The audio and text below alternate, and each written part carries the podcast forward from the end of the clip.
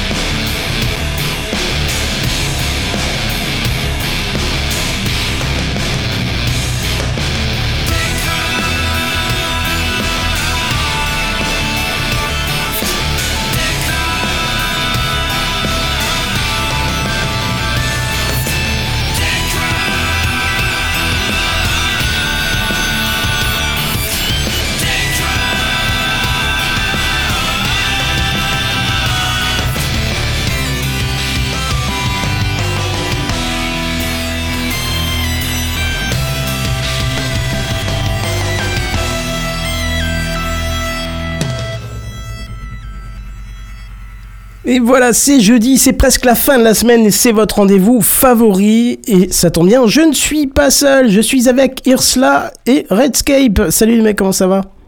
Bonsoir. Bonsoir. je, je donne le tempo. Ouais, je vois ça, tu- la plus grosse voix possible, c'est bien. Au moins, ça ça part pas dans les aigus, soir, c'est pas plus mal, hein, tu me diras. Ah non, il n'y a pas de risque parce que tu vois, ça- ouais, tu vois. tu ouais, vois, non, ça, tu queen, c'est I want to break free, quoi. hein, je, je vois que ça, quoi. voilà, ça Ah, commence avec de la vanne, ça va être super. Et en plus, Ouais. ça tombe super bien, parce que quand je dis qu'on n'est pas tout seul, c'est que euh, nous avons un invité ce soir. Oui, Tu- tu- moi, je crois. Non, mais j'attendais que ce serait Redscape enchaîne en disant oui, oui, bien sûr et tout. Mais donc, je vais faire le Redscape. Oui, oui, bien sûr, on a un invité ce Bien soir. sûr, on invite. Alors, non bah, il peut, il peut. Bah, c'est- vas-y. c'est Nick, Nico, je sais pas parce que tu avais cité les deux. Oui, bah c'est Nick euh, de la chaîne The Linux Experiment. Voilà. Mais effectivement, comme on est en France, euh, on va dire Nico, puisque euh, Nick c'était pour pas dire Nico, puisqu'en anglais ça n'existe pas trop comme prénom pour les garçons. Voilà, bah écoute, très bien. Tu veux nous parler de euh, macOS ce soir, je crois, c'est ça hein Mais il peut en parler. Je peux en parler, je l'ai utilisé. Non, mais ce serait drôle quand même. The Linux, The Linux Experiment et ça part de macOS. Non, ce serait- oui, effectivement, tu vas nous parler de, de Linux ce soir. Ça va être super sympa. On devait avoir Pof qui me dit, euh, qui me dit texto. Je vous, je vous donne les messages parce que ça colle dans le Ah, thème. parce que t'as fini par la voir et en live en direct. Euh, je suis désolé, je suis à la bourre car je suis sous Linux. Et il fait une, un smiley avec une Ah tête. comme- il me dit, j'arrive pas à me co. Voilà. Donc, dis- moi, Non, il a pas le droit. je- Il a pas le droit. Il a tellement pas le droit. Pas Moi, ce si, soir. si ça commence Il comme ça, je chat, m'en vais tout de suite. hein. Malheureusement, je vais pas pouvoir le, le dépanner sur Discord en plein live. Je suis désolé, ça, ça va être trop compliqué. Euh, Pof, si tu m'entends, euh, dès, Et dès pourquoi, ouais. Dis-nous Ouais. pourquoi tu peux pas nous rejoindre. Voilà, c'est ça que j'essaie d'agir euh, quelque chose, mais parce il, que est, il est dans le chat. hein. ouais, parce que là, je vois pas ce que je peux faire pour toi, mon cher ami. Le, le serveur, il est tout neuf, il y a pas de restriction, il y a rien.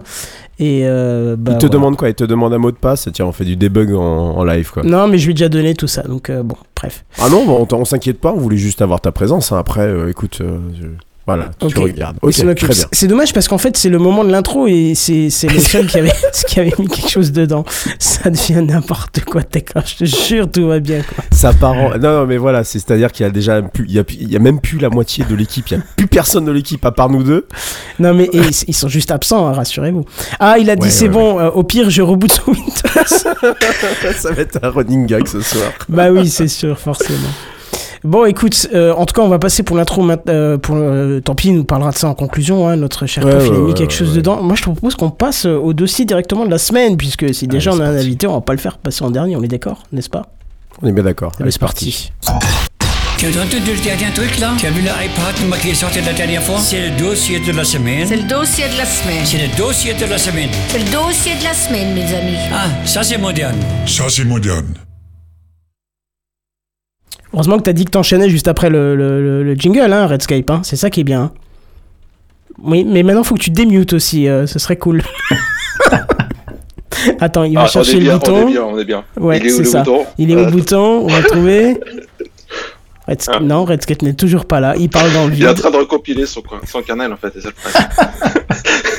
Bon, je sais, je sais pas ce qu'il avait prévu comme texte. On va le laisser. Désolé, Ah, la, touche de, de- le push to talk en fait a une petite, a une petite tendance à, à ne pas réagir sur la fenêtre euh, et juste au moment de le- la, la fin du jingle, j'ai ma fenêtre de ma fenêtre de mon texte en fait qui a disparu. Le tealing euh, a, a explosé. Voilà.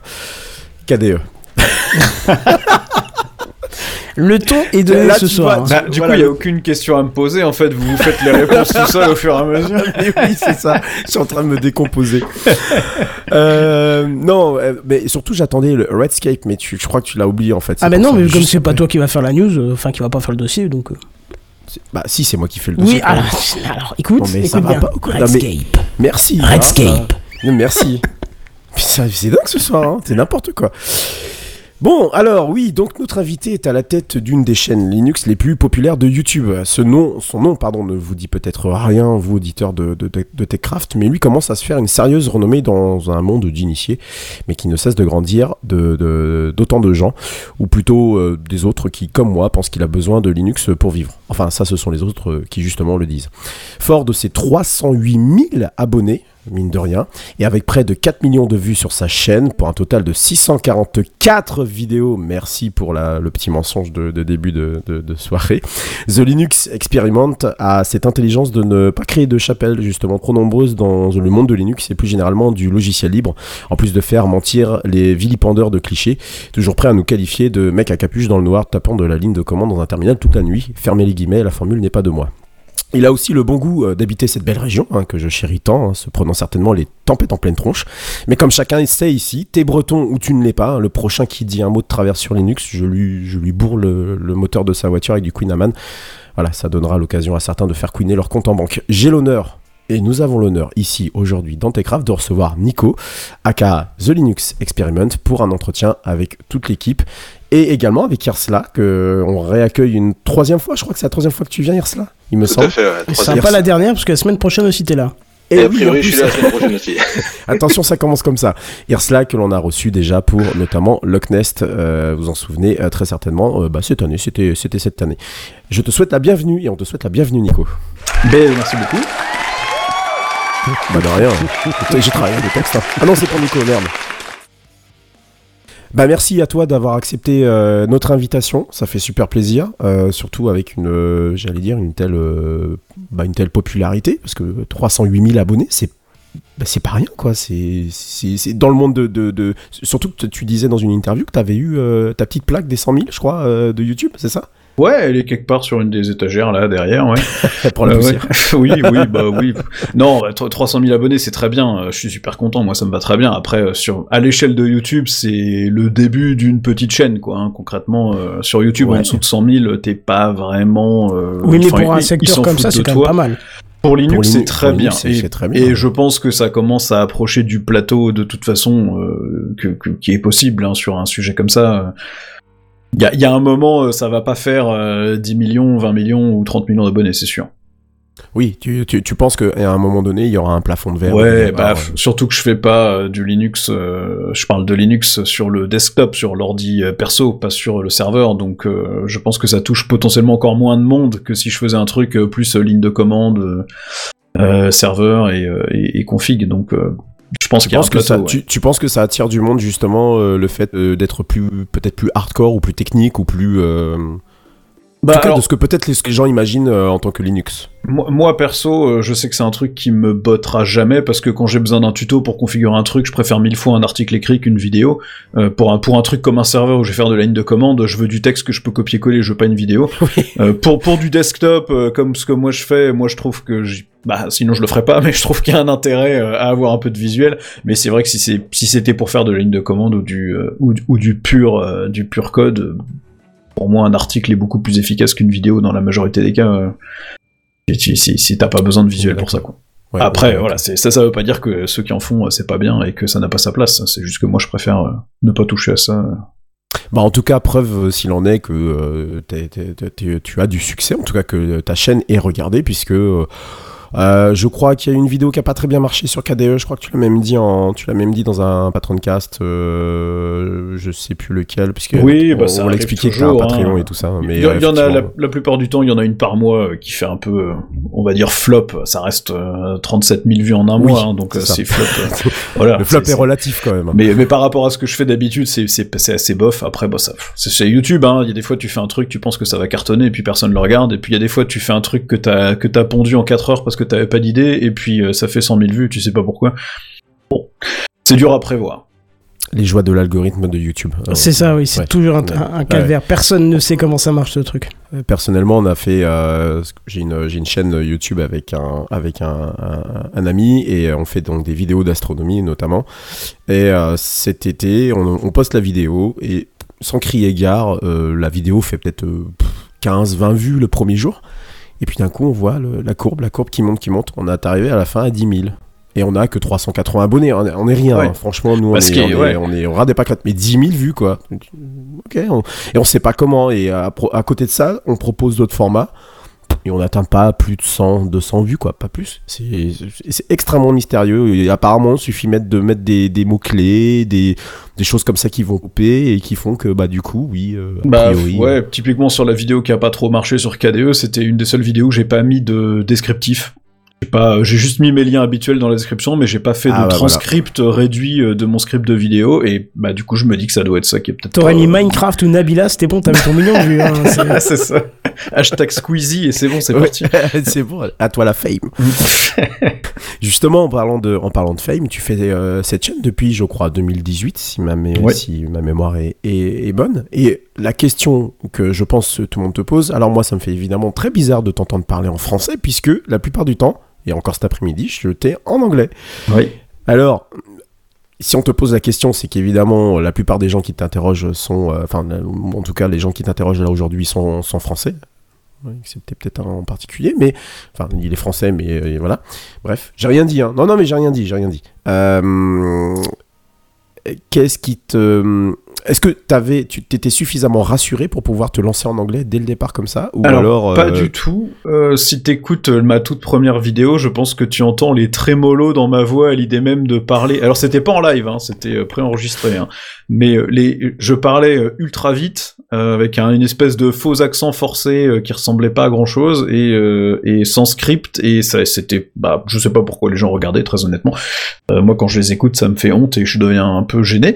Mais non, c'était c'était plus l'idée de me dire je vais parler d'un sujet qui est petit, qui est euh, sur internet ou sur YouTube. En tout cas, c'était petit Linux quand j'ai quand j'ai fait ça en 2018 euh, et je me suis dit quitte à ce que tu fasses quelque chose là-dessus, autant le faire dans un langage que les, enfin que le la majorité des gens peuvent en tout cas espérer suivre un peu.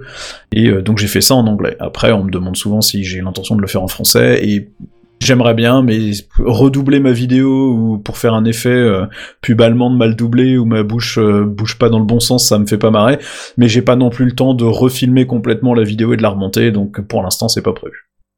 Et, et quelque part, c'est pas plus mal parce que euh, grâce à ça, tu touches énormément plus de monde, d'un monde qui est déjà très petit en soi, mais là, là, littéralement, tu peux, euh, ta possibilité de toucher euh, le- mec qui est aux États-Unis comme le mec qui est euh, en Nouvelle-Calédonie, en Nouvelle-Calédonie- en Nouvelle-Zélande, par exemple. Ouais, d'ailleurs quand de- je de- regarde les, les stats sur YouTube, c'est ça, hein, c'est il y a peut-être 25% US et après le reste c'est éclaté entre euh, tous les autres pays. euh, ça c'est en dessous des 25%, je crois que c'est 9% le suivant, et après c'est éclaté sur des 2, 3, 4% partout dans le monde, donc c'est vraiment, euh, ouais, c'est cool. Mais du coup, tu, tu es en France? Euh, j'habite en France, j'habite Ouais, à. Brest, ouais. Il, a- il habite à Brest. Euh, C'est ju- un bon juste avant que vous continuiez, il faut quand même qu'on introduise POF qui a réussi à Oui, venir. bien sûr, Et, bien et c'est pas qu'il a galéré en fait, c'est de ma faute. Je lui ai donné mon adresse de travail euh, Mumble, en fait, de test Mumble. Euh, Ah, donc c'était pas pas, Linux.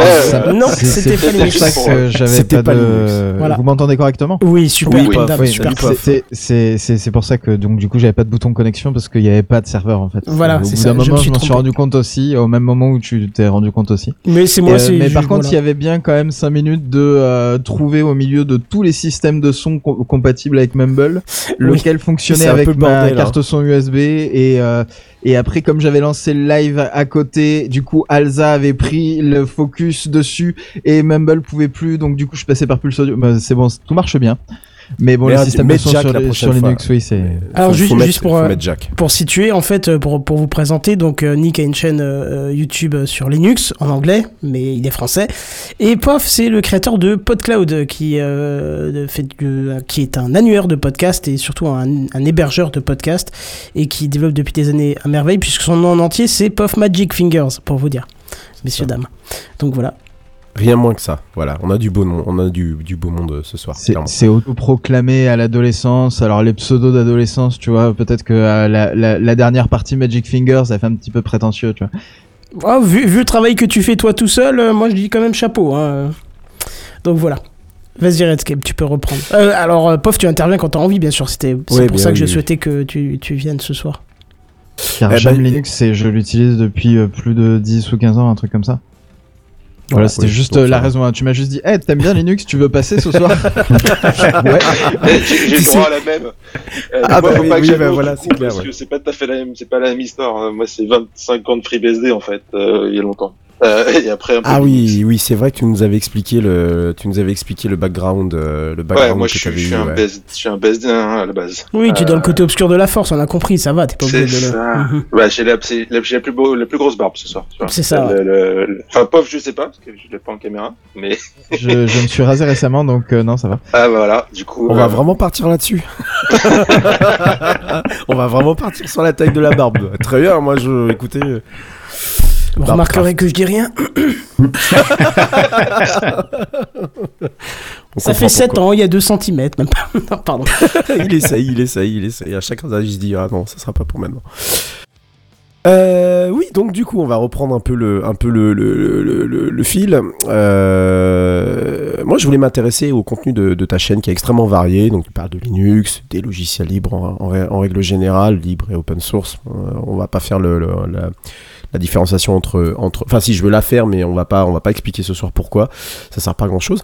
Euh, Qu'est-ce qui te pousse euh, à parler euh, d'un logiciel ou euh, d'un OS plus que, que, que d'un autre? Est-ce que c'est parce que tu les as utilisés à un moment donné? Est-ce que c'est parce que tu as juste envie de juste envie de te dire allez moi c'est mon kiff voilà Que- quelle est la part de raison personnelle et quelle est la part euh, plus liée à l'actualité je sais pas moi par exemple un Fedora 39 qui vient de sortir ou ce genre de choses euh, est-ce qu'il y a il y a une part est-ce qu'il y a un ratio a- qui est Il y a un peu des deux. Il y a, il y a toujours euh, la vidéo que tu fais euh, parce qu'il y a une sortie, donc tu sais que dans l'année t'as deux Ubuntu, t'as deux Fedora qui sont quand même assez utilisés, donc ça tu couvres. T'as deux sorties de GNOME et euh, et a priori à partir de l'année prochaine deux sorties de KDE au lieu de trois.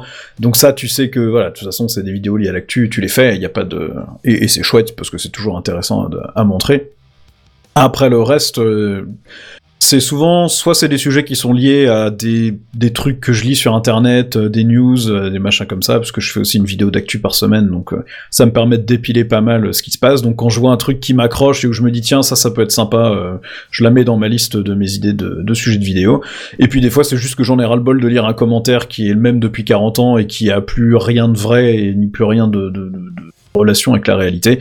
Et dans ce cas-là, tu fais un peu une vidéo en mode bon, faut peut-être qu'on arrête de dire ça parce que clairement c'est plus vrai aujourd'hui.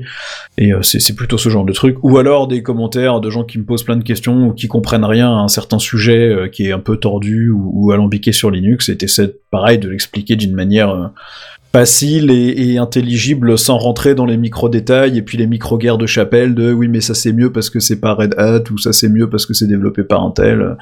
Et justement, tu eu, eu cette problématique-là. euh, tu parles justement de, Chapelle, et j'en parlais dans l'introduction. hein, euh, globalement, c'est ce qui, ce qui, c'est ce qui bouffe euh, li- Linux depuis, je pense, pas mal d'années. Hein. C'est chacun. je me souviens lorsque systemd est arrivé, l'énorme, l'énorme tollé que ça avait provoqué. je crois le développeur qui s'était fait copieusement insulter à l'époque. Je crois que c'est Lénard. Lénard. euh, point- point- Pottering, je crois. Ouais. Pottering, ouais, il me semble, qui a aussi développé Pulse Audio, ou en tout cas il fait partie de... Bah tiens, on parlait de Pulse Audio avec Pof tout à l'heure, voilà. Ouais, je crois que c'est un gros contributeur du Oui, noyau oui, aussi. Oui, oui, euh, oui, c'est un gros contributeur du noyau Linux. Et euh, justement, on- est-ce que tu t'es senti pris à partie, alors pas pour systemd, mais en tout- sur d'autres d'autres sujets, Canonical versus Red Hat euh, Oui, tout le temps. oui, bah moi je suis assez. je- on va dire que je suis pro euh, Wayland et Flatpak, euh, non pas forcément parce que c'est parfait là tout de suite, mais parce que je pense que c'est le bon chemin pour euh, qu'on ait enfin un système propre et, et qui soit conçu sur des bases à peu près modernes et à peu près solides et à peu près sécurisées. Après, ça veut pas dire que c'est merveilleux là tout de suite pour tout le monde, mais c'est un peu ce que je prône et du coup forcément, bah, quand tu quand tu parles de ça et que tu et que tu recommandes ces, ces, ces types de formats, alors je sais pas s'il faudra les expliquer plus tard ou pas, mais que quand tu quand tu recommandes un peu ces trucs-là, fatalement t'as toujours 35 mecs qui débarquent et qui disent que c'est pourri, soit parce que ça a été développé par Red Hat, soit parce que ça marche pas chez eux, soit parce que il y a une appli qu'ils ont testé il y a 5 ans qui marche pas et donc forcément c'est toujours nul. Il y a tout, hein, c'est normal et donc t'es forcément pris à partie puisque même si je me, me pose pas en défenseur d'une techno particulière, j'ai quand même mes préférences, j'ai mes opinions, je les donne, donc bah forcément quand tu donnes une opinion, t'as des gens qui sont pas d'accord, et t'as des gens qui font pas la différence entre donner une opinion et être insultant, donc c'est internet. Faut bien bienvenue. en, en, en, parlant d'internet et de troll, Lennart il travaille maintenant chez Microsoft. Oui. Absolument. C'est comme euh, ça, ça, Bon ça me fait retournage de c'est un veste, peu hein. comme le- Avahi, Pulse Dieu, Système D, Microsoft. Ouais, c'est un peu comme, euh, Le comme euh. Miguel de Icaza, le fondateur de Ah, le GNOME, fondateur qui de est parti GNOME, ouais. chez. Microsoft aussi à un moment. Et... Bah ouais, je Ouais, pense que Mono ça aussi, doit nous ouais. payer peut-être. Bah, Logiciel ou, libre, ou le alors c'est juste ça qu'à un moment, pas. quand tu vois un dev euh, qui cravache et qui fait des trucs super cool, bah en fait il finit par se faire recruter par une boîte qui a des moyens quoi. Ah ouais, c'est ça. Je pense que c'est un peu une validation de leur travail aussi euh, sur le logiciel libre. T'as des mecs qui ont cravaché tout seul pour faire des trucs qui deviennent un standard et bah la communauté Linux euh, peut être divisée dessus, mais il y a des grosses boîtes qui eux remarquent quoi. Ouais, on est bien d'accord, mais c'est assez étonnant quand même de les voir. sur- Ils auraient été, je sais pas, recrutés par un Red Hat ou un, Oui. ou un SUSE ou un, ou un tu vois, ou d'autres d'autres boîtes du du du, du, euh, de, de l'open source ou de Linux. Oui. euh, J'aurais pas, voilà. Mais bon, Bah c'est sûr qu'en termes de compatibilité d'éthique, c'est pas voilà. Bah, c'est pas génial, génial. Bon, on y- reviendra un peu plus tard. Et justement, euh, cette guerre des cha- cette guerre des chapelles, est-ce que est-ce que ça aurait pu te, te, te, te freiner euh, juste à, soit à faire des vidéos ou alors à t'interdire de parler de certains, euh, de, de, de certains sujets? Parce que moi, quand je parle de guerre de chapelle, c'est, ça peut être très violent. hein. Parfois, c'est. Alors c'est- non, Voilà. je, je m'interdis pas de parler de certains sujets. euh, J'évite de parler des sujets que je maîtrise pas. Parce que là, c'est le meilleur moyen, effectivement, de mettre le pied dans un truc où tu te fais saigner. Ah ouais, là, il te Euh, loupe pas, là. Voilà, donc euh, pour un peu que t'aies pas été précis sur le moindre détail du truc, euh, tu te fais arracher euh, les boyaux en live dans les commentaires, donc bon, soit tu les lis pas, soit t'acceptes que t'as fait une connerie. Et euh, non, il y, y a des sujets que je traite pas parce que je suis pas à l'aise dessus et que je les connais pas. Euh, voilà, je vais jamais aller euh, parler de Linux from scratch parce que j'ai pas envie de faire ça. Euh, je, vais, je vais pas te parler de comment tu compiles ton noyau ou de Gentoo parce que je trouve pas ça fun et ça m'intéresse pas et j'ai pas envie de mettre le pied là-dedans. Je parle très peu de Arch Linux parce que je trouve que c'est pas un système que j'ai envie Ah, d'utiliser non faire. plus. J'allais te faire le by the way. C'est le mien. Mais, mais, je, mais je comprends, je comprends très bien pourquoi il y en a qui l'utilisent, c'est juste que, bah, Juste te pour dit, ceux ah, qui mais arrête d'utiliser Fedora, utilise Arch, bah, désolé, moi j'ai un système à faire tourner en prod et j'ai pas envie de faire des mises à jour et de lire des notes de version à chaque Juste fois, préciser pourquoi euh, il y a ce troll sur Arch Linux. Ah oui, le, le fameux euh, by the way à, à use Arch. Mais je sais même pas d'où est-ce que c'est venu ce truc, mais euh, en tout cas sur Reddit, euh, t'as t'as au moins. Moi, je vais, je vais pas dire ça sur tous les, les, subreddits de, consacrés à Linux, mais t'en as toujours un pour venir la ramener. Tu sais, je sais pas, par exemple, tu vas dire quelle distribution je choisis pour faire tel truc? Bon, ça, ça existe, il y a des subreddits pour ça. T'as toujours un, un, un mec où j'ai un problème, par exemple, avec Ubuntu ou ma Fedora. Euh, alors pour ceux qui comprennent pas euh, ou pour ceux qui ne sont pas du tout initiés dans le monde Linux, Linux c'est un noyau, c'est le cœur du système et tout autour euh, gravite euh, tout un tas d'outils généralement appelés, c'est pour ça qu'on appelle d'ailleurs généralement les distributions Linux distributions GNU Linux puisqu'il y a Linux le noyau et GNU qu'on a souvent tendance à, à dégager parce que c'est chiant de le dire. Oui. On, va, on va le dire comme ça. GNU, donc, euh, qui a été créé, euh, qui a eu 40 ans cette année d'ailleurs, qui a été créé par Richard Stallman euh, donc en 1984. Euh, 83, pardon. Forcément, s'il a eu 40 ans. Et euh, donc, euh, dans GNU, on a tout un tas de, d'outils qui gravitent autour, dans les, dans les, euh, les, les- les environnements de bureau, les petits outils qu'on peut avoir, voilà, qui, qui font que ça habille un ensemble et que ça fait un système euh, d'exploitation. Globalement, si vous voulez faire un peu le, le, le, pendant Windows, Windows, vous avez un cœur qui s'appelle euh, le, bah, le kernel, en fait, c'est comme ça qu'il s'appelle, hein, qui s'appelle NT. Voilà, je crois qu'il s'appelle toujours NT, de toute façon, je pas changé. Ah oui, quand même? Ouais, Ah il je me semble qu'il s'appelle toujours ouais. NT, ouais, ouais. NT. Euh, tu me corriges, là, si je dis une, une grosse, une grosse bêtise. je- Euh, ouais, non, j'ai un doute. Euh, il faudrait que que ça a été Yerslo renommé. soit là, mais ouais, j'ai- Moi, je pense aussi que ça peut été mais- renommé. Ah, c'est, c'est... C'est pas, oui, on a juste eu Windows NT4, on a eu Core, hein. TS5 jusqu'à 8, mais je crois que, ouais, je crois que Ouais. 10, et après, Ouais. c'est plus NT. Euh, Voilà, et, donc tout autour, euh, bah, vous avez euh, tout l'habillage qui vous permet de discuter avec vos, périphériques, vous permet d'avoir un affichage graphique, vous permet de faire tout un tas de choses en fait sur votre système d'exploitation. Sauf que sur Linux, sur GNU Linux du coup, bah, les choses sont séparées en deux, ce qui fait que très rapidement on a des divergences, on a plein de distributions, donc on a des familles comme ça qui se sont créées. historiquement, je sais pas quelle a été la première, je crois que c'est Slackware de mémoire qui a été la première, ou Gentoo, je sais plus, l'une ou l'autre. Mais par exemple, une des plus anciennes qui est toujours utilisée, et à travers le monde hein, d'ailleurs, qui est Debian, par exemple, qui a été créée Oui, en mon 93. préféré. Eh oui, évidemment, Debian, le, le, le, le fameux, le célèbre, qui tient toujours la route. hein, euh, voilà, ils sont. euh, Moi, je- en en général, pour les gens qui savent pas trop ce que c'est que le concept de distro, je rapproche ça de d'Android. Quand tu utilises Android sur un Google Pixel ou sur un Samsung ou sur un Huawei ou sur ce que tu oui, veux, t'as tout à fait T'as raison. toujours le- Oui, oui, c'est la ça. même base de système, mais t'as pas la même interface, t'as pas les mêmes applis. Bah, en gros, une distribution Linux, c'est ça, c'est une version de Linux qui a pas le même environnement, le même look et les mêmes applis que les autres, et quelques différences euh, dans, le, dans la manière de structurer le système derrière. Mais Exactement. globalement, c'est un peu le même principe. C'est mieux expliqué que ce que j'allais j'allais le faire. parce que Je pars, je pars dans des explications. Et globalement, bah voilà, chaque euh, chaque distribution a ses adeptes. Et donc tout au fond, tout au fond, il y a une, euh, une espèce de, de, de, de- de cloche. Je je sais pas comment appeler ça autrement, une espèce de cloche avec euh, des gens qui utilisent un système qui a cette particularité euh, de se construire euh, depuis, des lignes de commande. Et bah, ça, a priori, les, gens qui sont dans cette communauté sont très fiers voilà, de, te dire que tu utilises Arch. J'en ai fait partie. J'en suis revenu parce que bon, je pense qu'à un moment donné, il faut travailler. Il faut se nourrir aussi. Ah, c'est important. Mais je sais que sur Internet, c'est devenu effectivement un, un, un mème en disant que bah, voilà, j'utilise en fait, j'utilise Arch. Quoi. Et, Ouais, euh, bah, c'est- presque une- fier en fait. une, de- de une dire, frange d'utilisateurs de, de cette Oui. distribution-là, c'est pas tous évidemment, mais euh, qui, qui, je pense, se sentent euh, particulièrement euh, efficaces ou super forts d'avoir réussi à installer ça, parce qu'effectivement, à la base, ça ne s'installe qu'en ligne de commande. Tu peux, t'as des installateurs maintenant pour le faire un peu plus visuellement, mais euh, mais tu peux aussi ne l'installer qu'en tapant des commandes et en suivant un wiki. Donc t'as l'impression d'avoir fait un super truc, et je que- pense qu'il y en a qui se sentent un peu euh, très forts d'avoir fait ça et qui ont besoin de le clamer sur Internet. Ouais, probablement. Euh, Est-ce que euh, je peux euh, donner euh, un avis euh, un peu global? Parce que j'ai installé Arc moi pour la première fois il y a plusieurs années. J'ai beaucoup fait de Fedora, j'ai beaucoup fait de Debian, j'ai beaucoup fait de Ubuntu, j'ai fait un peu de tout. Euh, et en fait, c'est vrai que installer Arc euh, avec vraiment les lignes de commande en suivant le wiki, etc. T'apprends beaucoup euh, comment fonctionne Linux. Il y a pas Ah mal oui, de trucs euh, sur euh, les résolutions réseau, sur euh, Ouais. enfin c'est toi qui installes un, un peu tout euh, euh, de- dans ton système, donc forcément tu découvres plein de trucs. Donc euh, je dirais pas aux gens utilisez Arc forcément, mais si, si vous êtes vraiment intéressé par Linux, etc. C'est un bon exercice d'essayer de l'installer même sur une VM, etc. pour voir un peu comment c'est, mais euh, en fouillant, en le prenant euh, comme ça, euh, comme, euh, enfin, comme un jeu presque, enfin, comme une, une, une expérience quoi, comme euh, Linux Experiment. Un Bah, pratique. Moi, je l'ai installé peut-être c'est ça, un 5 travaux ou 6 pratiques. fois sur 5 ou 6 PC différents. Et effectivement, à chaque fois, bah, c'est pas le même matos, donc t'as un petit souci différent à régler. T'as c'est pas la même manière d'accéder au Wi-Fi, tu sais pas trop. T'apprends plein de trucs, c'est super. Par contre, bah, c'est un système euh, entre guillemets Moi je le conseille pas non plus au quotidien, voilà, si on n'a pas envie de bricoler euh, tout le temps.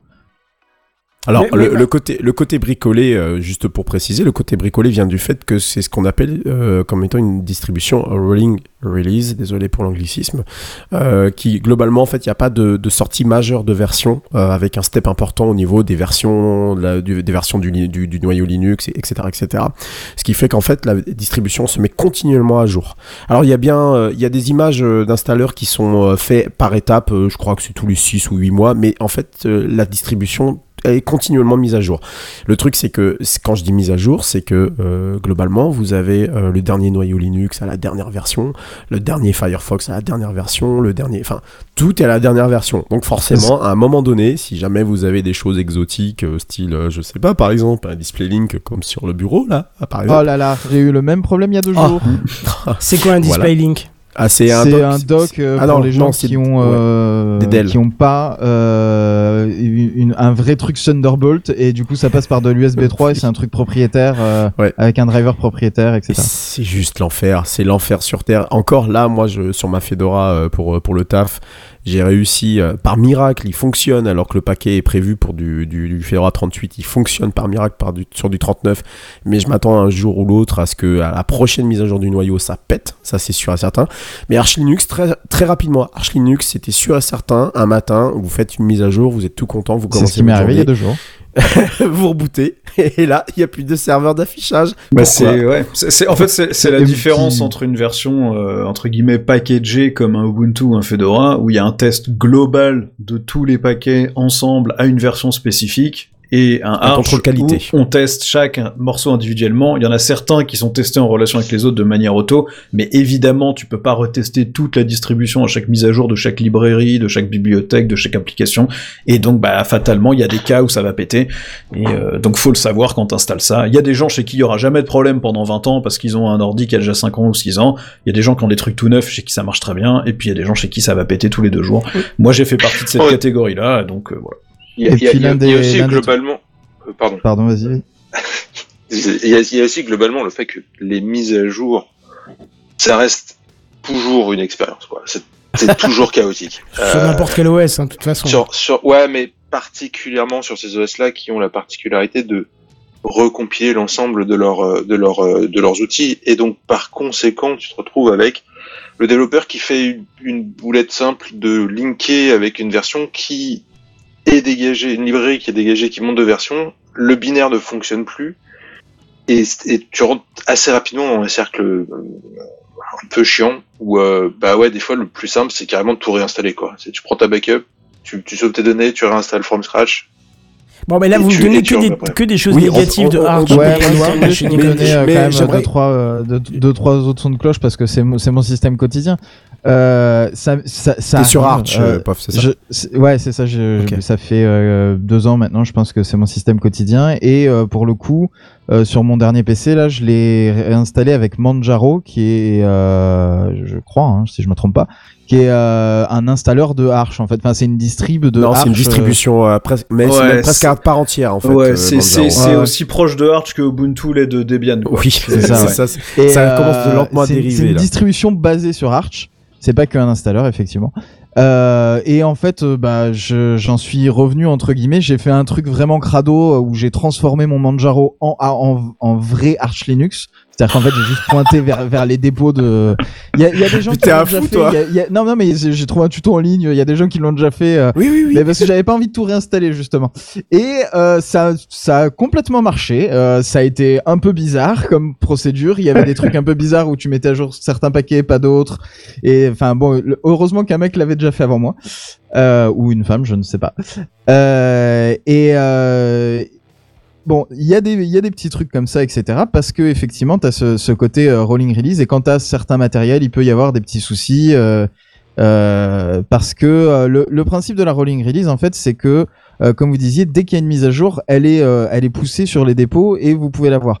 Alors que sur d'autres systèmes où il y a des releases, ils font des mises à jour euh, sur, mais c'est que des versions mineures. Il n'y a pas de version majeure, etc. Donc il n'y a pas aussi et tout est euh, lié au niveau des librairies, etc. Comme vous vous disiez. Alors que là, effectivement, si on te met à jour une librairie et que tu mets à jour que cette librairie là, tu peux euh, péter tout ton système parce que euh, bah en fait t'as mis à jour une librairie et que tous tes autres programmes en dépendent et qu'ils dépendent de la mauvaise librairie et qu'en fait il fallait que tu mettes à jour tous tes autres programmes en même temps et que t'as pas fait la bonne commande qui fait que ça met tout à jour en même temps et c'est un des trucs qui euh, qui traîne souvent sur les forums de Arc Linux c'est euh, faites attention de ne pas juste installer le truc que vous voulez, faut faire des mises à jour régulières parce que comme tout est un château de cartes, euh, bah, il faut mettre à jour toutes les cartes en même temps. Donc oui, c'est un système qui est fait pour euh, bah, quelqu'un qui va vouloir mettre les mains dans le cambouis de temps en temps parce que euh, il est construit comme ça. Il est fait euh, pour euh, pour que tu puisses euh, aller dans un sens euh, comme dans l'autre et, et que tu puisses installer toutes les versions que tu veux dès qu'elles arrivent, etc. Et, mais euh, c'est c'est euh, c'est l'intérêt du truc. Après, il y a pas de, de c'est mieux d'avoir ça ou c'est pas bien d'avoir ça Non. ou en fait ça, dépend de, ce que tu veux. aussi, Moi, ouais. j'ai j'ai cet avantage. Je je je euh, j'aime avoir ce système-là parce que j'aime avoir cet avantage d'avoir tous les trucs qui, euh, qui arrivent dès qu'ils sortent et, euh, et, et de pouvoir mettre les mains dans le cambouis de temps en temps. euh, ça me fait râler, mais c'est aussi euh, une passion en quelque sorte. Donc c'est, euh, je j'apprécie d'avoir ce, ce système finement réglé comme tu je acceptes. veux. Tu acceptes le fait que tu puisses te retrouver avec des bugs. Et j'accepte voilà ce- ce- cette contrepartie comme euh, quelqu'un qui euh, retaperait son propre vélo euh, qu'il a bien customisé avec euh, toutes les pièces qu'il veut ou sa propre vieille voiture ou quoi que ce soit. C'est le même principe ou quelqu'un qui qui euh, qui prend un truc euh, vraiment tout calibré euh, euh, qui doit marcher euh, parfaitement. Et euh, il y a, il y a, il y a des, des avantages et des inconvénients aux deux et c'est juste des questions de choix. Donc c'est même pas vraiment une- ça, les guerres de chapelle c'est vraiment juste des gens qui veulent dire mon avis est meilleur que les autres. Donc c'est Oui, bah, c'est partout comme ça. Final. hein. Et c'est Y a pas de meilleur ou de moins bien. c'est- pas que pour les. Et puis attendez, je, je voudrais quand même signaler quelque chose. Il y a une grosse réussite euh, là-dessus. Euh, le Steam Deck construit sur Arch Linux KDE. Je tiens quand même à le signaler. Pour tous les gamers qui nous écoutent, et dans Techcraft, je sais qu'ils sont nombreux. Le Steam Deck est construit, tenez-vous bien sûr, c'est du Arch Linux. Mais il y a une KDE. raison précise Voilà. à ce choix ou? Ah ouais, je Ouais, pense que- Ouais, je parce qu'en fait c'est du Arch Linux, mais c'est pas vraiment du Arch Linux. C'est-à-dire que c'est c'est construit sur une base Arch, mais en fait c'est distribué sous forme euh, d'image, comme le serait un OS de téléphone. Donc en fait t'as pas les mises à jour quotidiennes de tous les paquets Arch Linux. Ah oui, je des me que à du jour côté utilisateur, t'as de rien, quoi. SteamOS. Bah t'as une mise à jour de SteamOS dans Oui, voilà. l'interface que Valve va développer, et ça te met à jour toute la base du système, plus le bureau KDE, plus tout. Mais en fait il te balance une mise à jour complète, globale de tout l'OS. T'as peut-être moyen manuellement de faire les mises à jour que Arch te propose, mais par défaut c'est pas le cas. Donc c'est construit sur du Arch, mais euh, si tu euh, sur le Steam Deck t'as as le mode gaming qui est l'interface de Steam euh, en grand écran là, et et tu peux passer sur le mode bureau qui est du coup un KDE, un des en- un des environnements de bureau Linux. Et cette version de KDE, si tu l'utilises, c'est pas comme si tu utilisais Arch Linux KDE. T'as pas les mises à jour tous les jours. Non, non, bien sûr. T'as une mise à jour de tout l'OS d'un coup, d'un bloc. Euh, tu peux sans doute faire les mises à jour individuelles, mais par défaut, ils te proposent pas ça euh, en tant qu'utilisateur. Mais si on pouvait vraiment parler de. Parce qu'on peignait peut-être un tableau très noir tout à l'heure, mais si on peut vraiment parler de de, de réussite euh, en termes de grand public, hein, parce Ouais, que là pour le coup carrément. la, la console elle est vraiment distribuée euh, et ils en ont d'ailleurs fait une mise à jour. Tiens, ça aurait pu faire partie Oui, des, qui- oui, news, oui. hein. Mais Ouais, ouais. vous vaudrait mieux attendre Bigaston parce qu'il y a plein de nouveautés sympas dessus apparemment. Ouais, ouais, et, et du coup, euh, clairement, euh, c'est une, c'est, une réussite. Hein, ça, en tout cas, il y a beaucoup de gens euh, qui en possèdent une, euh, ne serait-ce qu'autour de moi. La console, elle est loin d'être vilaine, et c'est peut-être la meilleure réussite de Valve euh, qui a quand même mis beaucoup, beaucoup d'argent sur, euh, sur Linux depuis. Après, euh, je, je- je pense que ce, choix, euh, c'est juste que euh, ils avaient utilisé Debian, il me semble, pour les Steam Machines. oui, Et peut-être que tout simplement, euh, le- ouais, le SteamOS et les Steam Machines, peut-être que tout simplement, euh, c'est leur équipe en interne qui a changé euh, de d'OS préféré et qu'en fait ils se sont basés sur euh, euh, la distrib qu'ils connaissaient et qui disaient bah en fait c'est un truc un peu light où il y a rien d'installé par défaut comme ça on installe un peu tout ce qu'on veut ils voulaient euh, faire chez Microsoft construit, à, à la base. Installer quoi. juste ce qu'ils veulent quoi aussi. Bah, Aussi, je, ouais. je Ouais, pense qu'en fait, ce qu'il leur fallait, c'était un truc ultra modulable. Et, euh, et Debian, tu peux le moduler, mais ça veut dire que tu vas rajouter tes propres dépôts par-dessus, avec une tonne de boulot que t'as à faire par-dessus, et des instabilités, parce que bah, Debian, par défaut, c'est du vieux, enfin, en tout cas, si tu utilises euh, Debian stable, c'est du vieux machin, c'est super pour un serveur, mais pour un truc grand public, euh, si tu rajoutes 14 doit petits être, dépôts euh, par-dessus pour mettre à jour des avec pilotes les et des dernières trucs, euh, versions de tu vas tout péter. etc. pour avoir euh, enfin les dernières euh, les derniers drivers graphiques et Ah les ouais. dernières avancées euh, C'est juste peut-être pas que c'était pas possible. le Je pense qu'utiliser Arch c'était beaucoup plus simple pour eux parce que bah, les mises à jour elles vont arriver, ils ont ils peuvent juste se mettre eux un tampon de sécurité en disant ok on va les faire les mises à jour sur une version de test chez nous et quand on considère que c'est ok et que c'est bien testé pour ce qu'on veut en faire, là on les package et on les distribue. Mais ça leur évite de faire toute la maintenance, la distribution eux de leur côté euh, et je pense que c'était aussi beaucoup plus modulable pour construire un système et ils avaient sans doute un peu moins de limitations sur ce qu'ils avaient le droit de faire dessus ouais. Ou ce qu'ils pouvaient faire dessus en tout cas. Oui, et puis en plus, euh, t'as tout le côté, euh, t'as tout, t'as tout le côté ligne de commande euh, avec euh, ou sans interface graphique que tu, que, que tu, dont tu peux faire ce que tu veux, tu peux le customiser, euh, etc. Que tu n'aurais peut-être pas avec un, un, un- quoi que si avec Debian, tu t'es pas obligé d'installer un. Ah un non, t'es environnement pas obligé, non, t'es non, pas, pas du tout obligé. Ah donc, non, pas du tout, effectivement, encore heureux, Mais bon, euh, le truc c'est que euh, sinon dans ces cas-là, euh, t'as pas grand-chose d'autre en fait euh, qui soit, euh, j'allais dire, aussi simple. Une Gentoo c'est pas simple, une Slackware c'est pas simple. Et encore, je sais même pas si la distribution existe Je- encore. Même. Gentoo, je sais Ça même pas sûr que ça existe encore. Si, si, Gentoo, existe. c'est c'est Gentoo, la base de Chrome OS. Chrome OS, c'est basé sur Gentoo. Ouais. Ah oui, Bah, c'est un tu vois, enfer. je- Parce que là, pour le coup, Gentoo, Ah c'est oui, vraiment complètement manuel, c'est Ouais. dézippé, enfin, des- c'est des tarbos. Bah, tu compiles tout, tu- quoi. tu- Ouais. Tu, tu Ouais, mais des il y a des des je suis pas d'accord. Tu, tu Ouais, je- Enfin, c'est vraiment pas un- tous en même temps, s'il vous plaît. presque. Je, suis- je suis, Mais- je suis mais vous obligé de, enfin, d'intervenir, non, mais euh, moi, je suis pas fan du tout de Gentoo, mais la philosophie derrière Gentoo, elle a des gros avantages, notamment dans la communauté des développeurs, puisqu'elle va permettre d'avoir plusieurs versions de chaque librairie en parallèle sur l'OS qui ne se marchent pas dessus. Et donc, du coup, tu es en train de développer un truc, tu peux tester sur n'importe quelle version d'une librairie et, et du coup être portable pour n'importe qui quasiment. Portable, de- c'est le principe de macOS. hein. Pardon. Ouais, bah, quand t'as qu'un seul OS sur un seul hardware, c'est facile d'être portable. Euh, D'ailleurs, est-ce qu'on peut vraiment appeler ça portable du coup? euh, Mais après, chacun voilà. Chacun jugera. Ça rejoint ce qu'on disait tout à l'heure en disant c'est qu'il n'y a pas de bonne ou de mauvaise distrib, c'est vraiment qu'elles ont toutes des usages Ouais, différents et des, des publics différents. euh, et là, pour le coup, je vois vraiment l'intérêt quand t'es euh, dev C++ et que t'as 15 000 versions de lib, de je sais pas, de, de, de Qt ou de trucs comme ça, que tu dois faire plein de versions différentes pour plein de, je sais pas, des clients différents. Bah, c'est intéressant d'avoir une Gentoo. Ouais. Mais justement, ça me, ça me ramène à la question que je vais te poser, euh, bah, à toi spécifiquement, parce que t'as dit un truc qui m'a fait tilter tout à l'heure. T'as dit j'ai testé ci, j'ai testé ça, j'ai testé ça, je suis allé sur su. Euh, pourquoi le- l'envie de changer toutes les 5 minutes, enfin peut-être pas toutes les 5 minutes, je suppose que ça s'est fait sur quelques années, mais pourquoi cette envie de changer d'un coup euh, et de tester un autre? Bah, c'est souvent parce que euh, bah, pour tester des nouveautés déjà, enfin pour voir un peu euh, ce qui est le, euh, si l'herbe est plus verte ailleurs. c'est un peu tester euh, à, à l'occasion souvent quand tu as un nouveau PC ou que tu dois réinstaller un PC ou quoi, tu dis autant tester un autre truc. Et puis au pire, si c'est vraiment nul, euh, je m'en rendrai compte rapidement et je changerai quoi. Et ça m'est arrivé, je sais, je sais plus, euh, j'ai pas des noms en tête, mais ça m'est arrivé de tester des trucs et de changer au bout de, de deux semaines parce que euh, j'arrivais pas à, à trouver mon intérêt, à trouver exactement euh, tout ce que je voulais dedans, etc. Et euh, mais c'est, ouais, c'est un peu tester des, des nouveaux trucs aussi qui sortent et pas rester tout le temps. euh, j'ai été longtemps sur des Ubuntu, tu vois, parce que c'était la facilité. Euh, T'as la nouvelle version qui sort, tu mets à jour, euh, tu touches à rien et puis c'est stable.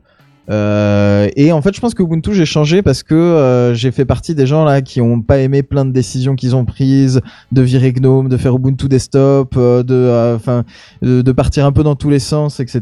Et, euh, et je me suis dit, bah, je, je vais tant qu'à vouloir avoir Ubuntu pour finalement réinstaller GNOME dessus, autant tester une autre distrib. Et du coup, j'avais testé Fedora. Et après de Fedora, je sais plus ce que j'avais testé d'autres. euh, j'avais peut-être testé SUSE ou quelque chose comme ça. Et, euh, et après, finalement, j'avais testé euh, Arc bah, pour le principe de tester justement d'installer un truc un peu euh, de, en construisant le système pas, à pas. Euh, et euh, finalement, je, je- à force de le, le- le réinstaller, tester des trucs et tout, euh, en fait, je m'y suis habitué. Et il y a des avantages à Arc que je ne connais pas forcément ailleurs, même s'il doit y avoir des équivalents. Mais Arc m'a vraiment eu avec le Arch User Repository, qui est un espèce d'énorme annuaire de script où n'importe qui peut Ça, mettre des, vie, des, des packages. Euh, Moi, tu vois, que tu fais toi-même, genre ça, toi, ouais. si t'as as un truc, qui est- tu, tu as un logiciel que tu utilises, il est dispo que sur une Debian, Ubuntu, etc. Et tu te dis bah c'est nul parce qu'en fait euh, Linux c'est Linux donc je devrais pouvoir le faire. Et ben en fait tu crées ton propre script qui va convertir le, le paquet Debian en paquet euh, compatible avec Arc et installer ce paquet. Et en fait c'est ouais. un annuaire de plein de scripts comme ça. Et des fois c'est ça, des fois c'est carrément euh, je git clone le repo à la dernière version et euh, je compile le truc pour toi et euh, je te l'installe. Et du coup, ça te permet d'avoir un paquet virtuel que quand tu le mets à jour, ça réinstalle à chaque fois le la dernière version de développement, etc. Enfin, t'as plein de, de, de cas d'usage comme ça. Euh, pendant un temps, j'avais euh, bah, ce que je disais euh, tout à l'heure, c'est ce cas-là. J'avais un, un, un Shadow PC. Ils avaient un client que pour euh, Ubuntu et Debian. Enfin, c'est des points deb quoi. Et c'était quelqu'un qui avait fait un, script qui convertissait le, truc et qui allait, euh, qui faisait la correspondance entre les bonnes libs euh, sur euh, sur les dépôts euh, Ubuntu, à quoi ça correspondait euh, dans les dépôts euh, de Arc quoi.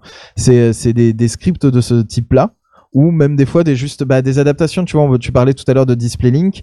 Il y a eu une mise à jour du kernel. Moi, je l'ai faite forcément parce que j'ai Arc, donc du coup, je l'ai eu rapidement. J'ai tout mon doc, j'avais plus aucun écran, et ben il y a quelqu'un qui en fait a été euh, récupérer le code de la dernière version parce qu'il y a une partie de ce driver là qui est open source euh, et qui a fait un script qui le compile en appliquant un patch qui change juste la toute petite ligne qu'il faut changer pour être compatible avec le dernier kernel.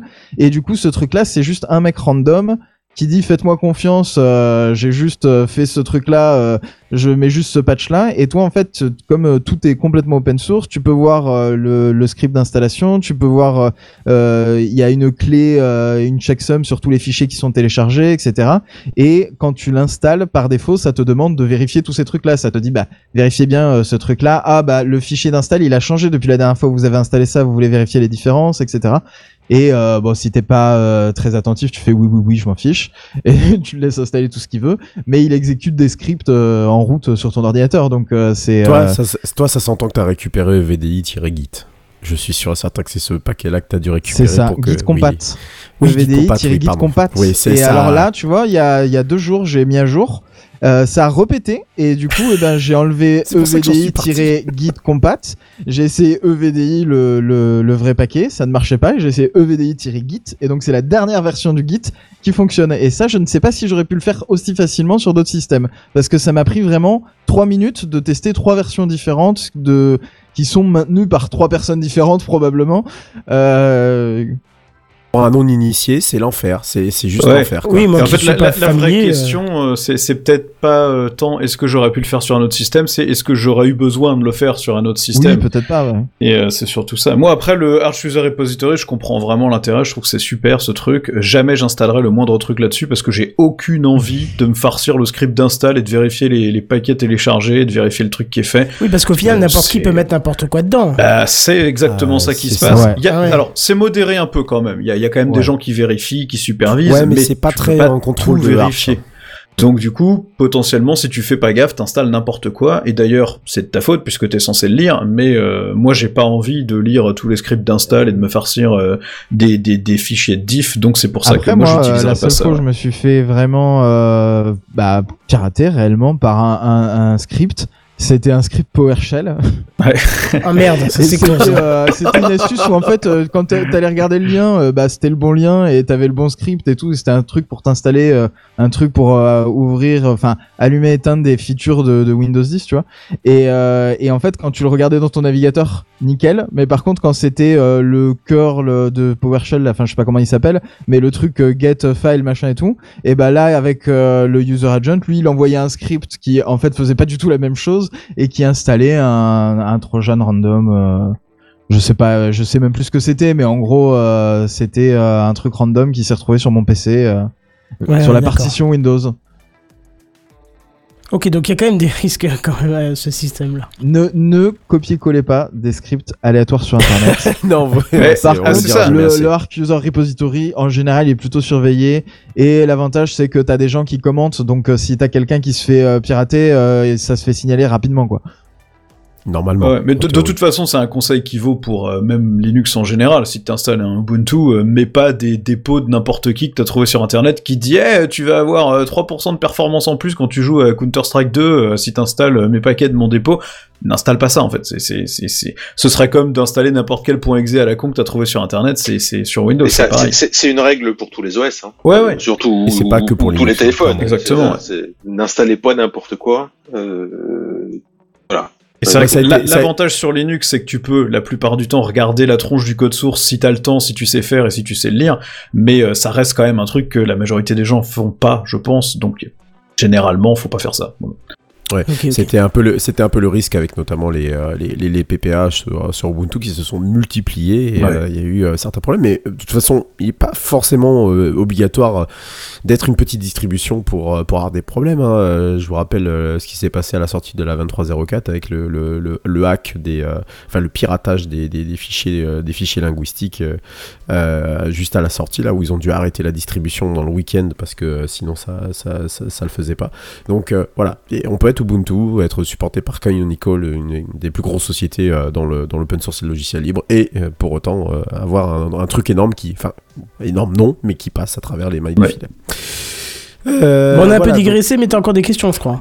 Oui, j'ai encore des questions. Ouais, le by the way Arch, c'est c'est toujours, hein, c'est c'est c'est c'est- c'est un- c'est assez On immanquable. n'y échappe. Euh, on n'y échappe jamais. Euh, donc oui, on a parlé effectivement de ces de ces guerres de chapelle, de aussi de, des sujets que tu ne parles, tu, dont tu, tu, tu te refuserais à, à parler, ce qui est pas le, ce qui est ce qui est pas ce qui est pas le cas.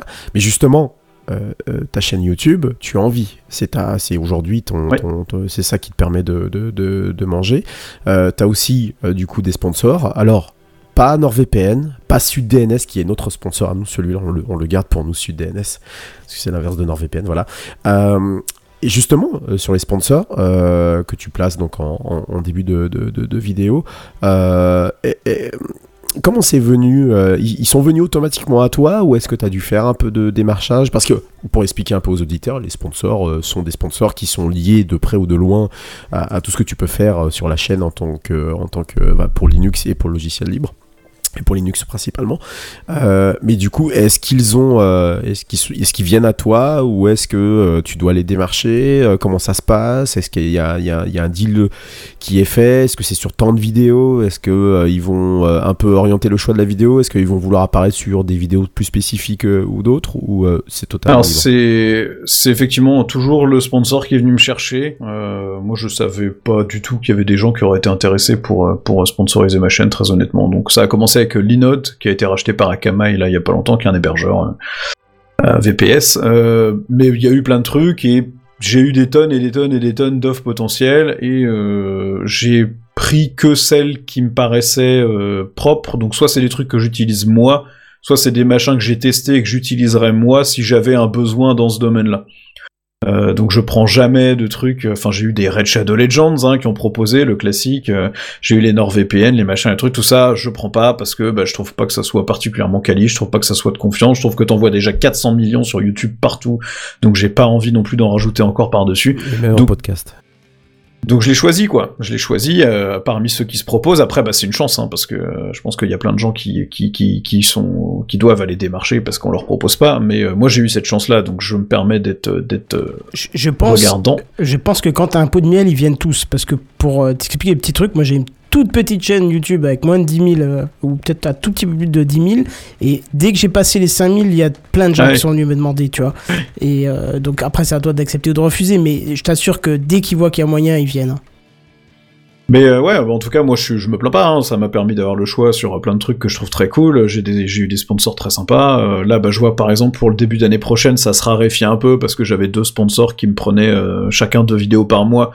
Qui bon rencontrent des petites difficultés financières, euh, du post-Covid, start-up qui a un peu de mal à trouver du financement. euh, taux d'intérêt, tout ça, c'est toujours compliqué. Donc j'en ai, j'en ai qui, qui du coup vont me lâcher en début d'année. Et là, je me dis bon, bah, il va peut-être falloir que je commence à démarcher certains qui m'avaient contacté auparavant et, euh, et qui me paraissaient bien et, et voir s'ils sont toujours intéressés. Je leur avais dit non à l'époque parce que j'avais pas de place, mais du coup peut-être qu'il va falloir commencer à le faire aussi. Après, euh, il n'y a pas de, y a aucun contrôle du sponsor sur la vidéo. Il y en a à qui je communique même pas le thème de la vidéo et il y en a à qui je donne le choix parmi les sujets que moi j'ai définis. Euh, ils exercent pas de contrôle éditorial puisqu'en fait c'est pas des c'est pas des sponsors comme si c'était je sais pas euh, Intel euh, qui sponsorise une vidéo où tu parles que d'un processeur Intel. Euh, c'est vraiment des sponsors qui présentent leurs produits et ensuite moi je parle d'un truc qui en général n'a absolument rien à voir et, euh, et quand il y a un lien entre le sponsor et la vidéo en général je le fais pas. Euh, typiquement, j'ai un sponsor à la fin de chacune de mes vidéos qui s'appelle Tuxedo, qui est un vendeur de matos euh, qui tourne sous Linux. Ils, vendent des ordis qui ont Linux préinstallé dessus. Et donc, à chaque fois que j'ai un test de matos, que ça soit pour un de leurs ordis ou un autre, je ne mets pas le sponsor Tuxedo. Euh, je, dis que Tuxedo est un sponsor de ma chaîne régulièrement, mais ils ont pas sponsorisé cette vidéo-là, ils ont pas vu le script en avance, etc.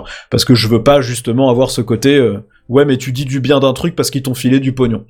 Euh, donc j'en dis du bien dans la mention sponsorisée parce que bah, c'est des outils que j'utilise et auxquels je crois, donc je trouve que c'est bien. Mais par contre, je ferai pas une vidéo de. J'en ai fait une ou deux et je me suis toujours senti mal à l'aise et donc je le fais plus. Je veux pas faire une vidéo de 15 minutes où tu parles d'un produit en disant c'est trop bien, regardez comme c'est mieux que les concurrents juste parce qu'ils m'ont payé. Je veux pas faire ça, je trouve pas ça honnête et euh, donc ça je le fais pas. Mais justement, euh, tu, es dans ce système que tout le monde connaît sur YouTube, hein, euh, dans ce système de sponsor, de sponsoring euh, en début de vidéo. voilà. Alors là, pour le coup, pour des, produits, des, produits qui sont vraiment ciblés et qui sont vraiment liés, où tu fais vraiment un choix, une sélection. Je sais que c'est un mouvement de fond qui s'est un peu établi aux alentours de 2015-2016, où certains YouTubeurs ont commencé à se poser des questions sur, mais oui, mais le jour où YouTube, en fait, ça, ça tombe pour X raisons, parce que c'est pas parce qu'il y a Google derrière que voilà. Mais le jour où ça tombe, et, le jour où Google a décidé de, enfin décidera de complètement euh, couper les vannes, et c'est déjà arrivé, euh, il y des, il y a des choses que tu réfléchis comme ça sur. Sur euh, comment est-ce que tu ferais, euh, de quoi tu vivrais, euh, autre que par le, par le spot YouTube. Je pense notamment à, à, Peertube, mais qui a un autre, autre système qui est vraiment totalement à part et totalement décorrélé de, de, YouTube. Je, te pose la question parce que je pensais notamment à un YouTuber français assez célèbre qui y pensait, par exemple, hein, qui, a, qui a commencé à, à réfléchir là-dessus et bon, je pense qu'il enfin. Il arrive maintenant à sortir euh, des vidéos sans sponsor, euh, mais je pense qu'il est toujours un peu dépendant de, de- de YouTube. Est-ce que toi, c'est quelque chose qui t'inquiète? Est-ce que tu te dis que Ah bah oui. euh, ça Oui, finira par s'arrêter? Bah, de toute façon, c'est sûr, euh, c'est sûr. Je, je, je me vois pas de toute façon euh, continuer à faire des vidéos sur YouTube euh, quand j'aurai 50 ans, dans 14 ans, euh, parce que voilà, je, je- j'y crois pas en fait. Je, je pense que YouTube n'existera plus à ce moment-là, sera remplacé par autre chose. Il y aura peut-être une autre plateforme qui sera intéressante. Moi, je sais que ça va probablement me gonfler euh, avant ça. C'est super sympa à faire, c'est un super rythme de vie, mais mais qui a envie de regarder euh, la même personne pendant 30 ans parler du même sujet? Je pense pas, j'y crois pas. Donc Non, mais il y a un roulement au niveau des Les spectateurs. gens l'ont fait avec Drucker. Hein. oui, Ouais, c'est vrai. exactement ce que j'allais dire. J'allais dire Drucker, alors, euh, 70 C'est ans de vrai. télévision. euh, Faut, faut que je commence à m'adresser à la ménagère, je pense, du coup. Ouais, Mais ouais. euh, Il faut non, que tu non, trouves non. ton Johnny à toi aussi, sinon c'est pas drôle. Ouais, aussi. Richard, si tu Mais non, j'y crois pas, j'y crois pas trop euh, sur, sur le fait que ça soit euh, pérenne sur euh, sur euh, des, des, des dizaines d'années encore. De toute façon, enfin, je pense que je vais pas digresser là-dessus pendant trois heures, mais je pense que le modèle de la publicité en ligne, euh, il est en train de crever euh, assez gentiment, euh, doucement mais sûrement. Euh, ça se voit. Enfin, je- entre, les réglementations en, UE qui vont rendre de toute façon le ciblage de plus en plus difficile, voire quasi impossible, et ça va forcément avoir des répercussions sur ces plateformes-là, euh, plus le- la- un peu la poussée sur la confidentialité des données, le fait que les pubs sont vendues de moins en moins cher et que du coup il y en a de plus en plus. Il y y a un moment ça marchera plus. Oui, mais alors non. Là, là, je suis obligé de te- t'arrêter parce que le coût du sponsoring sur YouTube, c'est l'effet inverse. Il n'y a pas de ciblage de l'utilisateur. C'est l'utilisateur qui vient chercher sa pub parce qu'il va regarder la vidéo sur le sujet qu'il aime, tu vois. Et Ouais. je pense que ce modèle-là est plus pérenne que le modèle de ciblage qui nous Ouais, pollue mais, euh, le- les mais- sites, mais tu vois. si- mais si la plateforme euh, qui fournit l'hébergement de la, de la vidéo et du coup du sponsor n'a pas les moyens de vivre parce que la pub paye plus assez, bah le sponsor il a pas de plateforme pour mettre sa vidéo non plus. Donc, euh, Non, mais pour- je pense qu'il va y avoir plusieurs autres plateformes qui, qui vont commencer à, à avoir le jour. Hein. Je pense, ouais, ouais, je pense. Bah, comme on le voit sur, en tout cas, la vidéo courte avec TikTok, voilà, il y a, il y a, c'est, des trucs qui explosent. ouais. voilà. Mais euh, non, je, je pense que, je pense que YouTube, c'est, pour moi très bien. Après, c'est clair que si ça s'arrête demain, euh, moi, j'en fais plus mon travail, c'est sûr, enfin, sûr et certain, parce que à aujourd'hui, la majorité de mes revenus, c'est plus les sponsors que la pub YouTube. Mais si demain il y a plus de YouTube et que euh, je me retrouve à avoir euh, 400 vues par vidéo sur PeerTube, j'ai plus de sponsors non plus. Euh, faut être honnête, ils paieront pas pour ça. Donc euh, du Ça, coup, il me sûr. reste euh, Patreon où je pense qu'il y a une partie des gens qui regarderont pas parce que PeerTube répond pas à leurs attentes en termes de rapidité, d'interface ou de fonctionnalité. Et donc clairement, aujourd'hui, j'ai pas de solution. Si YouTube meurt, moi j'arrête Et aussi. vous avez tous oublié Dailymotion ou qu'est-ce qui se passe? Bolloré. ils, reviennent, ils reviennent, en, ils reviennent en, en force, enfin en force. Mais ça m'étonne pas. Ils essayent de revenir en force plutôt. Et Non, voilà. après, euh, voilà, je, je pense que comme tous les créateurs, tu penses à euh, soit essayer de vendre un peu de merch, euh, de, de- de- des t-shirts, des machins, mais moi j'avoue que ça me fait chier de bosser là-dessus. Euh, soit t'essaies de te dire que tu vas pousser plus un truc genre Patreon ou autre, ce qui fait que du coup, quelle que soit la plateforme, il y a de fortes chances que les gens continuent un peu à te regarder euh, ailleurs, parce que voilà, si le mec il est prêt à payer tous les mois pour, pour ce que tu produis, normalement il s'en fout de l'endroit où il regarde, tant que c'est à peu près pratique à accéder et qu'il peut y aller sur son téléphone aussi. Mais euh, pour l'instant, j'avoue que voilà, je, moi je suis complètement verrouillé pour l'instant dans YouTube. J'essaie de regarder ce que je peux faire avec euh, avec PeerTube, avec Patreon, mais j'en suis pas du tout là. ouais. Bah justement, euh, ça, me paraît- ça, ça me permet de, de, de dériver un tout petit peu euh, sur euh, le podcast, puisque moi, Kenton et, et, et Pof, on est issus de, de, ce monde-là. Et justement, tu as lancé donc très le- parlant le- ce le- que tu dis ouais, sur, sur, sur le sujet parce que c'est moi c'est moi comme du coup je m'occupe d'un hébergeur de podcast c'est une discussion que j'ai avec énormément de gens parce que tout le monde me forcément à ce mot-là à la bouche de de comment qu'est-ce qu'on fait pour monétiser son podcast quoi Oui, et, et, justement. forcément t'as plein de d'offres type publicité euh, euh, en automatique avant euh, avant te- tes, tes épisodes comme tu, tu tu as sur YouTube des pubs automatiques euh, et t'as cette possibilité aussi de sponsoring où bah, c'est la personne à la limite qui te parle d'un sujet etc euh, un peu plus euh, comme toi tu le fais euh, sur YouTube quoi. Et, et moi ce que je dis à chaque fois aux gens c'est ce qui marche en réalité c'est le mécénat et à la limite ce type de sponsoring. C'est pas la publicité automatique, ça a jamais marché sur YouTube et c'est en train de s'écrouler sur YouTube. Donc pourquoi vous voulez le, le rajouter là euh, dans le domaine du Bah podcast ouais. alors qu'on voit que ça ne marche pas Non, mais c'est clair. euh, moi, je- c'est ailleurs un et que je- c'est pas ce modèle-là qui marche. Donc ça sert à rien qu'on perde tous de l'énergie euh, de ce côté-là et, et il vaut mieux peut-être s'orienter ouais vers euh, vers euh, bah, tout simplement euh, euh, si on, on considère qu'on est des créateurs de contenu. Euh, donc en quelque sorte, par extension des artistes, euh, on peut avoir euh, des mécènes d'une certaine façon qui soutiennent ton travail et qui disent bah moi je veux bien te donner un pourboire pour que tu continues ton travail euh, parce que j'aime ton travail. Ouais, tout à fait. Moi, quand, on regarde euh, ce, que, ce que me rapporte la pub sur YouTube, moi, avec euh, 1,3, 1,4 million de vues, euh, je peux pas juste manger avec que la pub YouTube. hein. Ah non, tu peux pas, non. Non, non, tu peux pas. C'est, c'est, t'es, à, t'es à moins de, de, enfin, moi, en tout cas, sur ma chaîne, je suis à moins de 2 euros les 1000 vues. Donc, euh, bah, une fois que t'as payé tes impôts, il te reste pas assez pour euh, payer ton crédit. Hein. Donc, euh, t'es obligé d'avoir autre chose. Donc, sur du podcast où euh, je pense qu'à part vraiment certains très très très gros feront de toute façon pas un million d'écoutes par mois, euh, je vois pas bien comment tu, je vois pas bien comment tu transfères ça euh, et, que t'espères en vivre. Je pense que les, les- Et- le bon fonctionnement, c'est la contribution des, des personnes qui regardent, et, et c'est là-dessus que de toute façon, pour moi, tout Internet doit se tourner. C'est euh, si tu veux un truc qui t'intéresse, soit le mec te le donne gratos parce qu'il est sympa, soit tu contribues pour l'aider à continuer à le faire. Mais je pense que c'est vers ça qu'on va se tourner. Et justement, tu proposes le, le, le podcast depuis pas très très très longtemps finalement. Je crois que c'est depuis un ou deux ans. Même début d'année, je crois. J'ai commencé Ouais, en janvier, je crois. ouais. Tu te, tu t'auto-héberges avec un, logiciel libre d'ailleurs, euh, Ouais. Casto- Castopod, Castopod, ouais. qui était d'ailleurs dont le créateur était à Podren cette année de mémoire. euh, je Et à crois podcast. Oui, oui, il me podcast, oui, bien. Et je le vois sûrement ce week-end parce qu'il me semble qu'il est au Capitole du livre euh, qui se voilà. passe ce week-end. Bah, bah- bah voilà, le, le monde, le, le- le monde est petit. Euh, Est-ce que t'as pas eu cette envie justement de de, de, de, de créer, euh, enfin d'avoir un podcast au- bah, que tu donnes, je sais pas moi, au chat, enfin pas que tu donnes, mais en tout cas que tu produis. Euh, je sais pas, ou à Spotify, ou à ce genre de, ce genre de plateforme. Est-ce que c'est juste un complément que tu as voulu faire comme ça parce que peut-être qu'on t'a demandé, euh, c'est plus simple si euh, c'est à l'audio plutôt que de regarder une vidéo, de se faire des YouTube? Ou est-ce que c'est une envie que tu avais au fur et à mesure en te disant, ah, il manque peut-être un média euh, ou un médium supplémentaire pour euh, faire passer, euh, faire passer mon, euh, mes vidéos, mon message? Bah en fait, je fais, je faisais déjà depuis euh, trois ans, peut-être presque quatre maintenant, un petit euh, podcast pour les euh, supporters sur Patreon et les, et les membres euh, de la chaîne YouTube. euh, et euh, et j'ai- j'adore le faire, je trouve ça super sympa. Je fais tous les lundis un petit truc de 25-30 minutes où je parle justement bah, de la chaîne, de fait. comment je la gère en termes de business, de trucs perso, de Ouais, jeux ouais. vidéo, de ce qui me passe par la tête le, entre le dimanche et le lundi, en gros, en T'es général. le seul, anglo- le seul en, en- en langue anglaise que j'arrive à écouter. Bah, je pense parce qu'il y a aussi la- l'accent qui fait que l'accent breton. J'arrive, l'accent breton, le fameux. Tu, tu- tu me l'apprends que tu faisais un podcast, je te prendrai l'adresse tout à l'heure. Ouais, ouais, Ouais. bah, ouais, effectivement, elle est. Et, elle est- et du coup, en commençant avec ce truc-là, je me suis rendu compte que ça me faisait marrer de faire ça, que je trouvais ça sympa. Et puis, comme je fais les vidéos d'actu toutes les semaines, il y a pas mal de gens qui me disaient, bah en fait, tes vidéos, elles sont cool, mais euh, le visuel apporte pas grand-chose par rapport à ce que tu racontes, parce que finalement, c'est ni plus ni moins que quelques captures d'écran d'un article euh, euh, vaguement animé. Donc, t'as pas forcément besoin du visuel. Et euh, donc, ils disaient, bah est-ce que tu veux pas le faire en version audio? Je me suis dit, juste copier-coller l'audio, c'est chiant. Donc, ce que j'ai fait, c'est que le podcast que je fais toutes les semaines, c'est un complément à la vidéo, c'est-à-dire que ça couvre les mêmes sujets en grande partie, quelques-uns en plus, et un peu plus dans le détail avec un peu plus d'opinion dessus. Donc on transforme une vidéo de 15-17 minutes en un podcast de plutôt 40.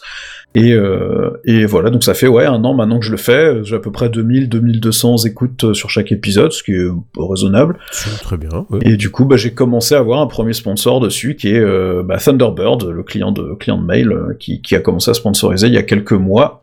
Même verra pas si ont encore envie. Ils ont encore des sous Ah mais ils ont même plusieurs millions, ouais. les- ils vivent que Ouais, de c'est donations. vrai que- et ils ouais, ont ouais, explosé en, termes de donations. Ils ont relancé le projet, je sais pas comment, mais ça a super bien marché. Bah Mozilla, je crois que Mozilla a remis un peu le pied dedans. Ah, mais vraiment, euh, tu sais, ils, ils avaient toujours gardé un peu le pied euh, dans la dans la porte, euh, dans l'entrebâillement de la porte, sans vraiment là, totalement la fermer. Et euh, le projet avait été mis un peu, euh, enfin le temps qu'il reconstitue une équipe, ça a été long et difficile.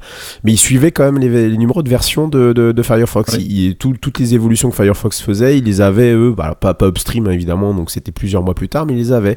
Et là, ils ont fait un, un redesign total de, de, de, de l'interface. Alors, c'est toujours aussi un peu brouillon, entre guillemets, parce qu'il y, a- il y a des petites choses, machin. Mais clairement, j'en parlerai d'ailleurs tout à l'heure par rapport à un article d'Outlook, euh, concernant Outlook, euh, clairement, euh, il n'y a rien à envier à un client mail euh, classique. Je trouve que le travail, non. il a été, Bah, il a été très moi, bien fait. moi, je pouvais pas utiliser Thunderbird sur les versions non plus. précédentes parce que Ah, je ouais. trouvais que c'était vraiment. Enfin, t'avais l'impression d'utiliser un truc de Windows 98. Ah oui, hein, oui, non, voilà, c'était c'était infect.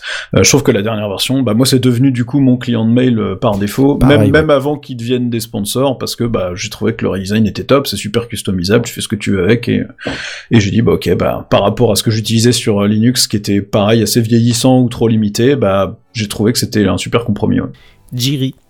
ouais C'était voilà. J'avais Jiri sur GNOME et Kmail sur KDE, qui est une usine à gaz des enfers aussi. Donc euh, voilà, j'ai trouvé que Thunderbird c'était vachement plus sympa finalement avec la, avec la mise à jour. Ah oui, je vois qu'ils ont refait toute l'interface là. Ah Ouais, complètement, ils ouais. vraiment. euh, Ils ont tout retapé, ouais. Ah, J'avais mais pas fait temps, de, de- de news là-dessus, mais ouais, ouais, ils ont vraiment refait, euh, refait le, le- le truc de fond en comble et, et franchement, c'est utilisable comme un, un client mail euh, tout à fait. Un peu inspiré Outlook euh. quand même. Hein. Oui, parce que c'est comme ça que se fait le truc, hein, le 3, le 3 niveaux euh, vertical, euh, voilà, c'est c'est- même dans les webmails, euh, enfin, euh, enfin dans les webmails, Oui. moi j'ai que le mien en exemple parce que c'est pas, enfin c'est pas Gmail, donc je sais pas comment est foutu Gmail aujourd'hui. Oh, c'est pareil. Mais enfin, clairement, ils ont, ils ont réussi à, à refaire ça. Justement, ça me permet de, de, de me tourner sur une autre question. Euh, on parle de Thunderbird, donc un logiciel libre qui appartenait auparavant à Mozilla, qui appartient toujours, je crois, un peu à Mozilla. C'est une filiale, ouais. Ouais, ouais, c'est une filiale. C'est plus son produit, mais c'est une filiale.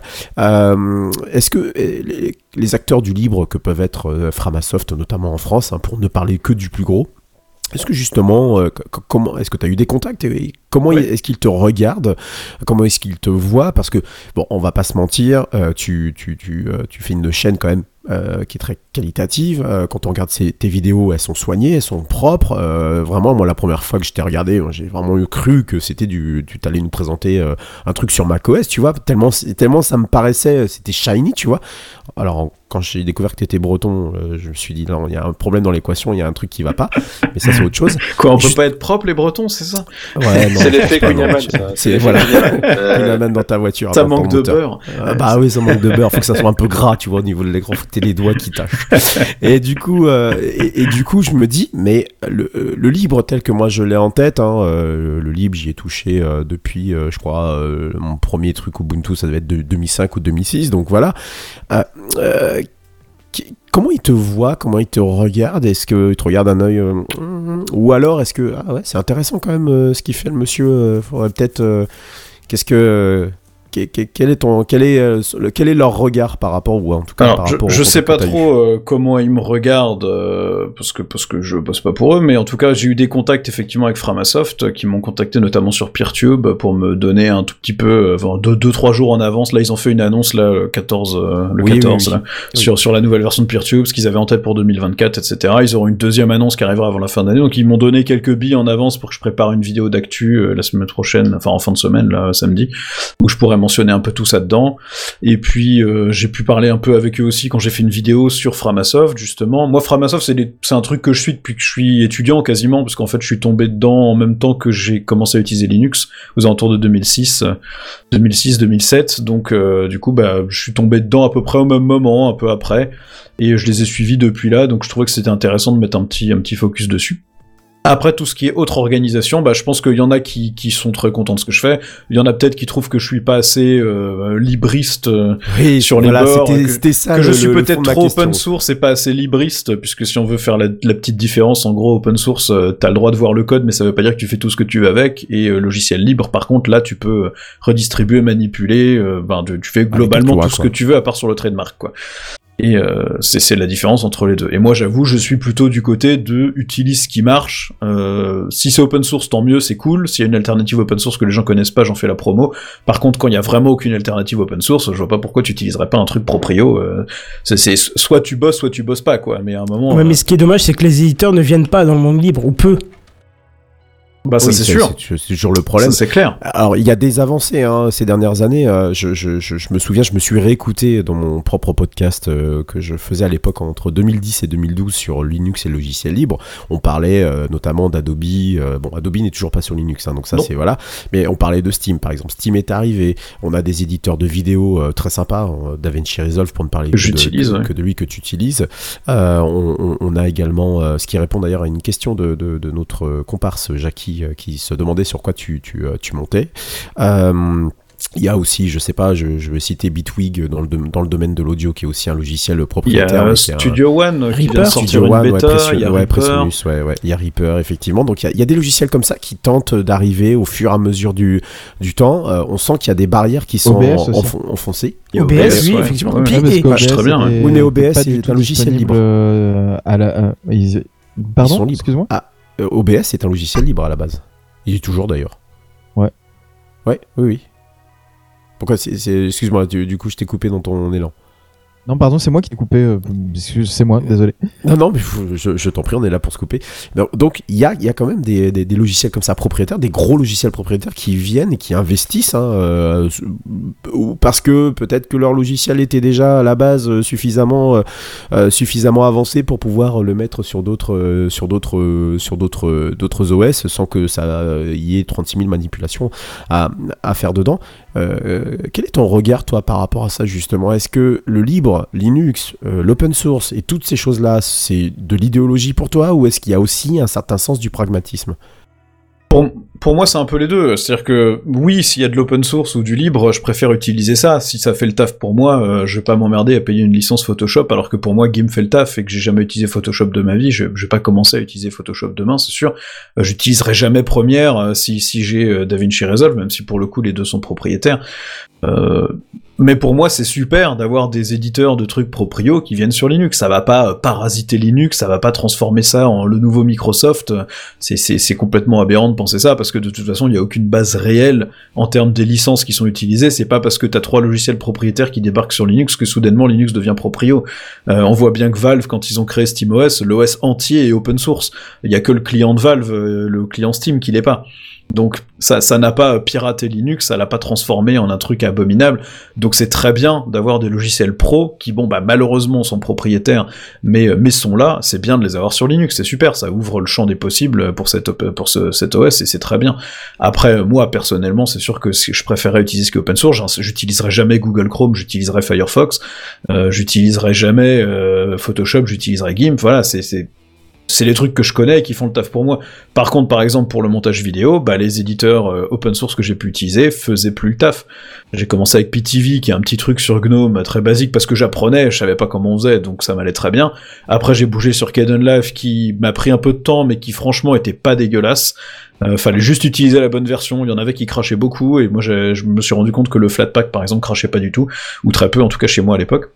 Donc j'ai utilisé ça pendant un bon bout de temps, et après je me suis rendu compte que bon bah mettre 15 minutes pour exporter une vidéo de 15 minutes c'était un peu chiant, euh, parce qu'il n'y a pas d'accélération graphique, ça utilise pas ton GPU, et donc euh, bah, j'ai trouvé que c'était un peu peu optimisé, et que quand tu essayais de faire du montage, d'avoir une preview de ce que tu es en train de monter, et que tu avais quatre images par-dessus ton par-dessus tes, tes clips, euh, quand ça commence à ramer et que tu visualises ton, ta vidéo à 3 images par seconde, c'est pas normal, et donc euh, c'est pas utilisable quoi. Et donc à ce moment-là j'ai essayé Resolve qui était gratos, et j'ai dit bon bah ok c'est propriétaire, mais à un moment ça ça fait le boulot quoi. Et du coup, d'ailleurs, je l'ai même acheté, euh, Resolve. hein, c'est- c'est Ah oui, oui, t'as carrément euh, acheté la, la, la, la version. Bah, qui qui est ouais, pas très cher d'ailleurs, hein, 225 je crois. Ouais, un de- truc comme de- ça. Oui, de c'est pas cher pour logiciel de montage. ouais. Ah Pour ouais, deux ordi différents, en plus, c'est pas un abonnement, c'est très bien. ouais. Et d'ailleurs, Oui, en tu plus, peux acheter leur, euh, leur espèce de clavier de montage là, et en fait, ils ça, t'offrent c'est la licence. Par Non, contre, il mais est cher une le clavier. t'as une, t'as une petite version où c'est juste des petites molettes. Ah oui, Et en fait, c'est le même prix que la licence. Donc en Ah fait, oui. si t'achètes ça, t'as une licence offerte, donc t'as un clavier gratuit quoi. Ah bah, j'aurais dû faire ça. Pas ça peine. fait trois ans, mais j'avais pas vu. Ouais, pas vu. Mais et, et donc voilà, on, on arrive euh, un peu au cœur central et je pense qu'on on va pouvoir euh, ensuite euh, pa- pa- passer à la suite euh, après avoir euh, fait euh, quelques rappels. Mais euh, Euh, moi, il y a quelque chose qui me dérange, foncièrement, je vais le dire aujourd'hui et ce soir, il y a quelque chose qui me dérange, c'est les clichés. Les clichés. Euh, tu utilises Linux, euh, et je pense qu'on l'a peut-être un peu prouvé euh, d'ailleurs euh, ce soir là. Tu utilises Linux et on peut pas s'en. Je, je, je, je présuppose que on ne pourra pas s'empêcher de penser qu'on est en train de, de, chérir notre ordinateur, qu'on est en train de taper des lignes de, de des lignes de commande de, partout pour installer des logiciels, des librairies qui, qui manqueraient, etc., etc., etc. Est-ce que par ta chaîne euh, Est-ce que c'est aussi un but? Est-ce que tu arrives justement un peu à faire changer, peut-être autour de toi, euh, ou même euh, inconsciemment dans un cercle plus large Est-ce que tu arrives à, justement à faire changer ces, clichés qui ont la vie très dure par rapport aux Linuxiens, qui a priori est quelqu'un qui doit s'intéresser à tout, qui est curieux de tout, que c'est pas la majorité de la population? Ça on le sait, merci, on est qu'à 3% sur le desktop. Je rappelle que le desktop est prêt depuis 15 ans. Est-ce que tu arrives, est-ce que tu vois que les mentalités changent au fur et à mesure euh, La Steam Deck qui sort, des logiciels pro qui sortent, euh, euh le fait de dire j'utilise Linux va plus forcément choquer les gens Ou est-ce que le combat, il est, enfin, c'est un combat, mais en tout cas, c'est terminé. Autour de moi, clairement, euh, les gens, ça les fait pas tiquer de dire que tu utilises Linux. Par contre, euh, en fait, ils sont pas curieux, ils s'en foutent concrètement. Hein. C'est, c'est plus un désintérêt total. C'est ah, t'as un ordi qui marche, c'est cool. Voilà, c'est pas. À, à, la limite, ce qui les intéresse, c'est quand je leur dis tiens, t'as vu, euh, où, ils me voient utiliser mon ordi portable, ils voient un truc que je fais avec, euh, je sais pas, euh, le touchpad ou un machin, ils sont là, ah, comment t'as fait ça Je peux pas faire ça sur mon Windows. Je dis bah ouais, c'est parce que moi j'ai ce truc-là, ça me permet de faire tac tac, de mettre mes fenêtres aux quatre coins de l'écran ou d'automatiquement les diviser sur 12 trucs, euh, où j'ai le merveilleux cube qui tourne, euh, voilà, des trucs à la con comme ça. Et ça, effectivement, t'as des gens qui cube. regardent et qui disent, ouais, comment t'as fait ça? Et après, en fait, bon, ça les intéresse pas, ils installeront jamais Linux juste pour ça. Après, sur Internet, sur les vidéos, c'est dur de juger parce que t'es, entre guillemets, en terrain conquis. C'est-à-dire que t'as quasiment que des, des gens qui utilisent déjà Linux ou qui connaissent déjà Linux qui viennent regarder les vidéos. Euh, en, à majorité, ceux qui ne l'utilisent pas déjà, en général, viennent te dire pourquoi ils peuvent pas l'utiliser, mais qu'ils aimeraient bien. Et puis t'as toujours la, la, petite marge qui vient te dire que de toute façon Linux c'est pourri, que ça sera toujours pourri et que ça, que ça changera jamais. Mais ceux qui n'ont pas vu le système depuis un, oui, un je pense, ou qui ont eu une mauvaise expérience parce qu'ils ont vraiment un ordi euh, qui, qui vraiment n'est pas supporté du tout avec du matos euh, qui a vraiment pas de driver et voilà. Et euh, en général, moi ce que je réponds c'est bah ouais, mais c'est pas un problème de Linux, c'est un problème du fabricant qui supporte pas Linux. Mais c'est comme si t'essayais d'installer macOS sur un ordi qui a rien à voir avec macOS, bah bon courage, tu peux le faire, mais c'est méga galère et t'as plein de trucs qui marcheront pas. Bah, c'est le même principe. Moi, je souvent l'inverse aussi. Hein. C'est euh, ceux qui ont des vieilles machines ou autre chose, je leur conseillerais plutôt euh, qui, qui peuvent plus supporter Windows par exemple, qui peuvent plus se mettre à jour et qui veulent pas changer de machine, ce que je peux comprendre. Je leur ouais. dis bah mais à Linux dessus, ça tournera carrément mieux quoi. Euh, T'as des distributions qui sont faites pour euh, des PC plus modestes donc euh, ou plus anciens. Parce que c'est plus, ouais. c'est plus trop le cas des, des grosses, des dernières versions, euh, que ce soit de Fedora ou d'Ubuntu pour GNOME et KDE. Il faut quand même des non, machines non, faut, faut, qui, qui, faut chercher des distributions vraiment alternatives. Et j'ai réussi à, à, trouver une distribution qui tournait encore en 32, mais je, je vais peut-être même dire une connerie, du 16 bits pour aller sur un module télé d'une, d'un truc de location qui était dans un lycée où j'ai pu mettre, euh, c'est un tout petit truc, graphiquement c'est pété, c'est claqué au sol, ça ressemble à rien, c'est dégueulasse. T'as 25 pixels qui se battent à l'écran, mais j'ai pu faire tourner ce que je voulais sur cette télé là-dessus, juste pour faire lire une vidéo qui venait de l'externe, tu vois, parce qu'il n'y a aucun autre moyen. Et ben ça marchait, j'ai réussi à trouver ça, ça bootait sur clé USB, pas besoin de stockage. Bah, c'était parfait. Et ça, on va trouver dans, ouais. euh, sur les OS classiques, bah non. Tu auras beau utiliser une ISO euh, custom de Windows où tu l'as euh, débloté dans tous les sens, euh, ça, ça voilà. restera pas du tout faisable ça, en fait. C'est impossible. Donc c'est sûr, non, c'est Linux, c'est un système euh, boîte à outils, voilà. Donc euh, comme comme toute boîte à outils, bah il y a des outils qui marchent pour certaines personnes, d'autres qui marchent pour d'autres, et puis bah il y a des gens pour qui la boîte à outils c'est de toute façon non, et ils appelleront quelqu'un pour faire la réparation à leur place, et ces gens-là n'utiliseront jamais Linux, je pense.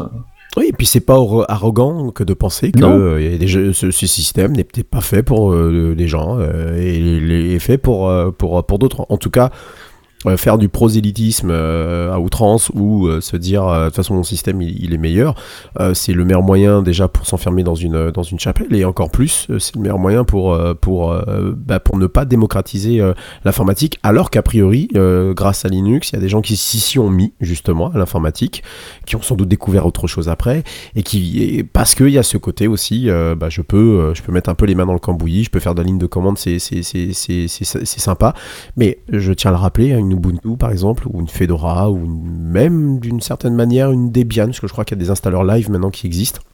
Tu peux l'installer comme ça au clic et faire quasiment tout au clic sans quasiment jamais c'est drôle parce que c'est drôle t'en cites 2 3 mais j'ai dû j'ai dû euh, dans le cadre de tests matériels en tester 10 euh, 12 différentes à aucun moment en mettant une clé USB et que ça boot dessus si je ne touche rien, c'est passé sur une ligne de commande. Ça a toujours booté sur un installeur graphique. C'est-à-dire que la personne qui ne connaît rien, qui voit ce menu, qui dit oh, qu'est-ce que je choisis, touche rien, l'interface graphique arrive. Non, je, pense que je pense que ce qui fait peur à plein de gens, c'est juste la notion d'installer un système d'exploitation, parce que t'achètes un ordi avec un truc déjà dessus, et la plupart des gens n'utilisent que ça. Quand t'achètes un Mac, t'as macOS, quand t'achètes un PC, t'as Windows, et t'as jamais installé toi-même un système d'exploitation. Donc l'idée même de te dire, il va falloir que j'efface mon disque dur pour installer autre chose, la plupart, enfin, t'as déjà perdu 70% de la population qui, qui flippe et qui a peur de faire une connerie ou de ou de cramer son ordi. Et euh, je, je pense que le aujourd'hui pour euh, des gens qui ont besoin d'un navigateur web, d'une suite bureautique, euh, d'un client mail, euh, et c'est tout ce qu'ils font sur leur ordi, ils vont sur Facebook ou ils vont sur Twitter ou je sais pas quoi. Enfin, tu regardes quatre vidéos, tu regardes ta série, tu vas sur Netflix et t'envoies trois mails. Utilise Linux, tu peux, mais le problème c'est que tant que t'auras pas un ordi qui est vendu avec Linux préinstallé dessus, je pense que la plupart des gens sauteront pas le pas, parce que cette catégorie de la population, je pense, en majorité, n'a pas envie d'installer un autre système parce qu'ils s'en foutent complètement. Ils, ils utiliseront ce qui sera installé par défaut. En on leur en veut absolument oui, pas. Bien sûr dire, ils ont bien raison. Exactement. Il y, avait un truc Ubuntu avait fait qui était, qui était rigolo euh, pour tester euh, Linux. Ils avaient fait un installeur Windows et tu l'installais sur ton Windows et tu t'avais un, une icône redémarrer sous Ubuntu et en fait ça redémarrait et ça s'installait dans un fichier en fait. Et il te faisait booter dans le fichier en fait, enfin un disque dur virtuel. Ouais, il utilisait le boot manager de Windows pour démarrer sur un autre truc, euh, mais c'était. Du coup euh, c'était vraiment cool. J'avais pu l'installer du coup sur l'ordi de ma grand-mère sans lui faire peur. Du coup je lui avais dit t'inquiète pas, il y a rien, ça change rien, c'est juste un fichier. Au pire on le supprime et j'avais pu lui montrer que euh, son ordi, il allait mieux tourner dessus, etc. Et bon, finalement, il était resté sous XP, mais... Merde. Mais moi, moi, ma mère, euh, quand elle en a eu marre euh, d'avoir un Windows XP qui ramait à donf sur son vieil ordi qui avait euh, même pas un giga de RAM, je lui ai collé à l'époque un Ubuntu 8.04. Je lui ai juste changé le nom de Firefox par Internet et, et le navigateur de fichiers par Explorer. Et puis voilà, hein, elle a démarré son truc. Et On ça... a tous utilisé cette astuce, je crois. Et, elle s'en est servie pendant 7 ans. Elle a scanné ses fichiers, elle a écrit ses cours pour ses gamins puisqu'elle était instite. Elle a tout fait avec ça sans aucun problème jusqu'à ce que l'ordi meure et, et elle m'a jamais appelé pour faire du support technique pour rien du tout quoi. Alors que quand quand elle utilise des XP, euh, je l'entendais gueuler euh, du troisième, du premier étage quand moi j'étais au troisième dans ma chambre et c'était non-stop tous les jours. Il fallait que j'aille l'aider pour faire un truc.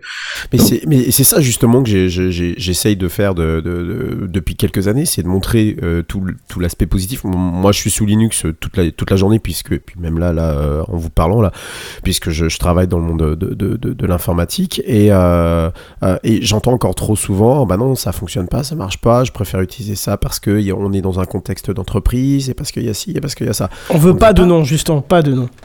Non, non, non, non, non, c'est pas du tout, c'est pas du tout l'idée. Alors que dans toutes les boîtes que je, que, enfin, en tout cas des clients que j'ai moi dans, dans, dans, le cadre de mon métier, je vois chose qui était inconcevable il y a quelques années. Je vois euh, des boîtes entières tourner sur le même, sur, tourner sur Linux Bon, on a, tout, on, a, on a tous nos petits bugs, hein, je dis pas le contraire, on, on, les a certainement sur Windows et on les a certainement sur macOS, mais j'ai eu l'impression, et effectivement ça se constate aussi au niveau des chiffres, j'ai eu l'impression qu'avec notamment l'avènement du DevOps, pour ne parler que de lui d'ailleurs, euh, puisque c'est mon métier, euh, ben, j'ai l'impression justement que ça s'est démocratisé et que euh, les gens n'hésitent plus aujourd'hui. Alors ils peuvent toujours utiliser un Windows avec un WSL, en fait personne ne leur portera malheur ou quoi que ce soit parce que ça, ça, marche hein, globalement. C'est pas voilà. Bah, concrètement, quand tu utilises WSL, tu utilises Linux. Hein, bah tu utilises Linux bien sûr, voilà.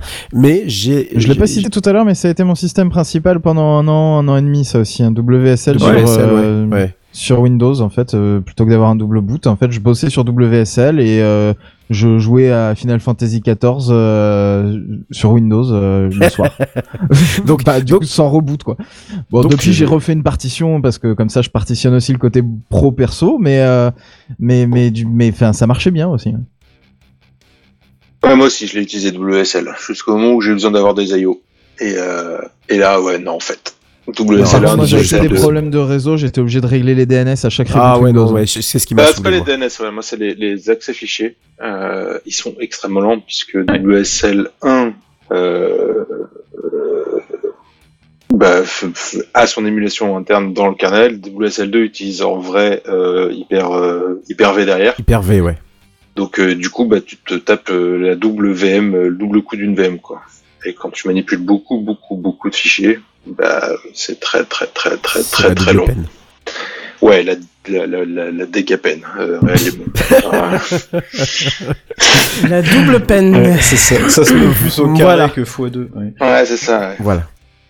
Donc c'est c'est ça moi qui, qui, qui, qui fait que euh, euh, avoir un avoir un YouTuber comme euh, comme je, YouTuber je, je peux plus de ce mot-là j'ai l'impression d'insulter les gens à chaque fois Euh, en tout cas, un vidéaste voilà, on va parler Un français, vidéaste, un créateur. un créateur de contenu Euh, créateur, j'ai toujours trouvé ça très pompeux. Je- je- en fait, je- moi, j'ai bah. pas de terme hein, pour décrire ce que je fais parce que créateur, ça donne vraiment l'impression que tu fais des trucs. euh, Ouah, je réalise des films, Ah, mais pas bah, du attends. tout. Et youtubeur, t'as toujours cette image euh, du mec euh, avec des cheveux violets qui hurle devant un jeu d'horreur euh, et qui fait des super cuts comme ça. Et j'ai pas trop envie d'être associé à ça non plus. Donc du coup, bah, ouais, mais tu crées des fichiers MP4. ah, c'est ah, c'est ça. Bah, Donc, je suis un voilà, tu fais de la MP4iste, voilà. Un ça. point moviste. on pourrait utiliser tous les termes possibles imaginables. Bon, c'est juste pour pas utiliser euh, euh, YouTuber, mais euh, justement, euh, et pour terminer un peu cet entretien puis le dossier de, de la semaine, même si on a l'occasion, on aura l'occasion d'en reparler après. quels sont pour toi les prochains Bon, il y a plein de choses que j'ai pas pu t'interroger, mais juste quels sont tes prochains goals, tes prochains euh, goals achievement, pardon, je trouve pas le mot en, en français, c'est terrible. Euh, tes, tes prochaines étapes. En tout cas, ce que tu souhaiterais réaliser euh, dans ce cadre-là Parce que oui, effectivement, tu vis de ta chaîne aujourd'hui, tu as eu d'autres métiers auparavant. D'ailleurs, euh, il y a eu un podcast très intéressant que tu as fait avec euh, Walid, euh, qui fait un podcast euh, projet libre. Je vous invite à l'écouter où euh, Nico justement revient un peu plus en long, en large et en travers sur, euh, sur, euh, sur sa chaîne et sur euh, plein d'autres sujets. Mais justement, je pense que tu as plusieurs, tu as des étapes euh, que tu vas vouloir franchir. Quelles, quelles sont-elles Et est-ce que euh, est-ce qu'à un moment tu vas y voir une finalité ou est-ce que euh, pour toi ça sera la mort de YouTube par exemple dans euh, 10-15 ans? Alors là, pour moi, la finalité, euh, entre guillemets, c'était de pouvoir vivre de ça, parce que c'est un rythme de travail qui est super. euh, Je bosse de chez moi, je bosse sur les sujets que je veux. J'ai, entre guillemets, pas vraiment de patron, euh, à part euh, peut-être euh, juste être sûr que tu publies tes trucs dans les temps quand tu l'as promis à un sponsor, et à part les Patreons, voilà, qui, qui, qui, à qui tu, tu dois des choses aussi. Mais euh, voilà, c'est un rythme qui est super, donc moi j'en suis ravi. Moi, si ça pouvait, si ma chaîne peut continuer euh, à ce nombre d'abonnés, à ce nombre de vues, euh, jusqu'à ce que j'ai plus besoin de travailler, je suis ravi et je serai le plus heureux des hommes euh, professionnellement, il n'y a pas de souci. Donc j'ai pas de j'ai pas de but chiffré, je veux pas passer un certain nombre d'abonnés, machin. Je trouve que déjà pour pour Linux, euh, 300 000, euh, pff, c'est déjà monstrueux. Donc moi ça me va très bien. Maintenant après j'ai plus quelques projets que j'ai envie de tenter. Je vais probablement au début d'année prochaine lancer un petit podcast d'actu euh, journalier euh, qui sera euh, finalement alors seulement pour les Patreons du coup et les, membres YouTube n'importe quel niveau de contribution c'est vraiment le, le petit truc sympa. En gros si t'as envie d'avoir les actus sur Linux pourquoi attendre la fin de la semaine? Tu peux avoir 4-5 minutes tous les matins quand tu vas au boulot quand tu prépares ton café un truc court pas, pas chiant concis. Et, et ça je pense que c'est un truc que je vais lancer début d'année prochaine et après bah le reste on verra. J'ai pas de j'ai pas, j'ai pas de grands objectifs. euh, J'ai déjà fait ce que je voulais faire, donc je suis déjà très content. Si ça s'arrête demain, je serai satisfait quand même de ce que j'ai fait. Et puis si ça continue, bah je suis encore plus content. Donc euh, Bon, eh ben, je pense que la réponse est, est claire, euh, nette et précise. Euh, bah, je pense qu'on on peut s'arrêter là. Par, si vous avez des questions, euh, messieurs, euh, Je pense qu'on a bien fait le tour pour ma part. Ouais, mais ouais. Si d'autres ont Ouais, des questions, n'hésitez pas. Bah ouais, vous pouvez, même, euh, même pour la suite de l'émission, parce que ça continue. Il nous reste quelques, quelques petites choses, euh, petites choses à, à, à vous dire. Bah, de toute façon, tous les liens seront, euh, je présuppose, faudrait que je mette les liens, mais seront dans le post euh, qui accompagne, euh, qui accompagne Techcraft, hein, comme d'habitude. Euh, donc sur YouTube, on te retrouve bah, sur Patreon aussi également, où, donc les gens ont la possibilité de s'abonner moyennant contribution financière. T'es d'ailleurs le seul que je, que je suis, voilà, faut, faut tu le saches. parce Merci. que je- bah, un truc que je supporte de base, mais bah, bah voilà, je, je pense que ça faisait, euh, après l'arrêt de mon podcast, je pense que ça faisait des années, des années, des années que j'attendais un truc comme ça, et euh, voilà. Euh, je sais même pas comment ça se fait que je suis tombé sur ta chaîne, ça, ça devait être vraiment le hasard total. Euh, Une recommandation random YouTube après une vidéo qui avait rien à voir, Euh, probablement. ouais, c'est possible. Moi, ouais, je ouais, c'est possible. regrette que, que t'aies pas cette fonction sur YouTube quand tu vas voir une chaîne, que ça te dise la première vidéo que t'as regardée de la chaîne. Parce que des fois, il y a des gens, tu sais plus Ah comment ouais, tu ouais, t'es ouais. tombé Ouais, sur ouais, leur chaîne. vrai, vrai. Et, Ouais. et ce serait intéressant des fois de, de, de, bah, de savoir. et Attends, c'est dans doucement. ton historique, donc ils le savent. Attends, doucement, pas trop vite, pof. Ils ont déjà mis en place la fonctionnalité de pouvoir euh, reprendre ta vidéo. Là, tu l'avais arrêté. Ah ouais, ça a pris n'existait 10 ans. pas. ça a pris quand même 10 ans. On le faisait sur Funnyload 5 ans avant. Exactement. Euh, Et- et- Exactement. Bah, Nico, je te propose de rester euh, Ouais. avec nous pour la suite euh, de l'émission et pour euh, Backenton, le News High Tech. Est-ce que tu penses que c'est faisable? Bien Il sûr a que c'est faisable, Ouais, effectivement. Il n'y a pas de souci pour ça. Allez. C'est les news high-tech. C'est les news high-tech. C'est les news high-tech. C'est les news high-tech. T'as vu le dernier iPhone, il est tout noir. C'est les news high-tech. Qu'est-ce que c'est le high-tech C'est plus de mon temps tout ça. Allez, c'est encore à moi, euh, décidément ce soir. Euh, alors après ce dossier euh, de la semaine Linux et logiciels libres avec, avec Nico, hein, partons du côté de l'ami de, Linux, hein, Remember Microsoft Loves Linux, hein, donc j'ai nommé Microsoft. Et commençons du coup ces news high-tech par une application qui a grand besoin de causer avec son concepteur, j'ai nommé Outlook. Vous le savez sans doute, l'application Outlook, ou pas d'ailleurs, euh, pour Windows 11 a remplacé euh, les applis calendrier et courrier qui étaient d'ailleurs franchement bâclés. Euh, mais saviez-vous qu'elle prévoit également une fonctionnalité beaucoup moins plaisante? Elle serait capable, tenez-vous bien, de causer avec les serveurs de Microsoft. C'est incroyable. hein. Et, de quoi ça cause au juste? Bah, je vais vous le citer, hein, un peu au hasard. hein. Votre login et votre mot de passe de votre compte mail, même si c'est un compte non Microsoft. Vos calendriers, votre liste de contacts et bien sûr, cerise sur le kebab pour reprendre de, pour reprendre de l'expression de Canton, tous vos mails. Et voilà, c'est fini. Bon, allez, je vais dire tout est fini entre nous, euh, mais surtout tout est synchronisé entre nous. hein.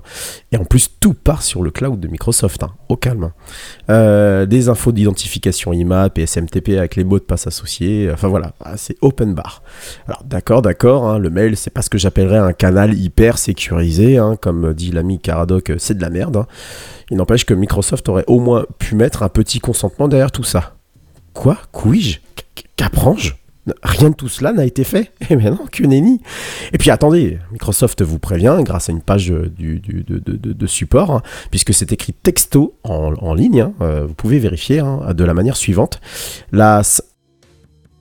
Pardon, excusez-moi. La synchronisation de votre compte avec Microsoft Cloud signifie qu'une copie de votre courrier électronique, de votre calendrier et de vos contacts sera synchronisée avec votre fournisseur de messagerie et les centres de données de Microsoft. Et les centres de données.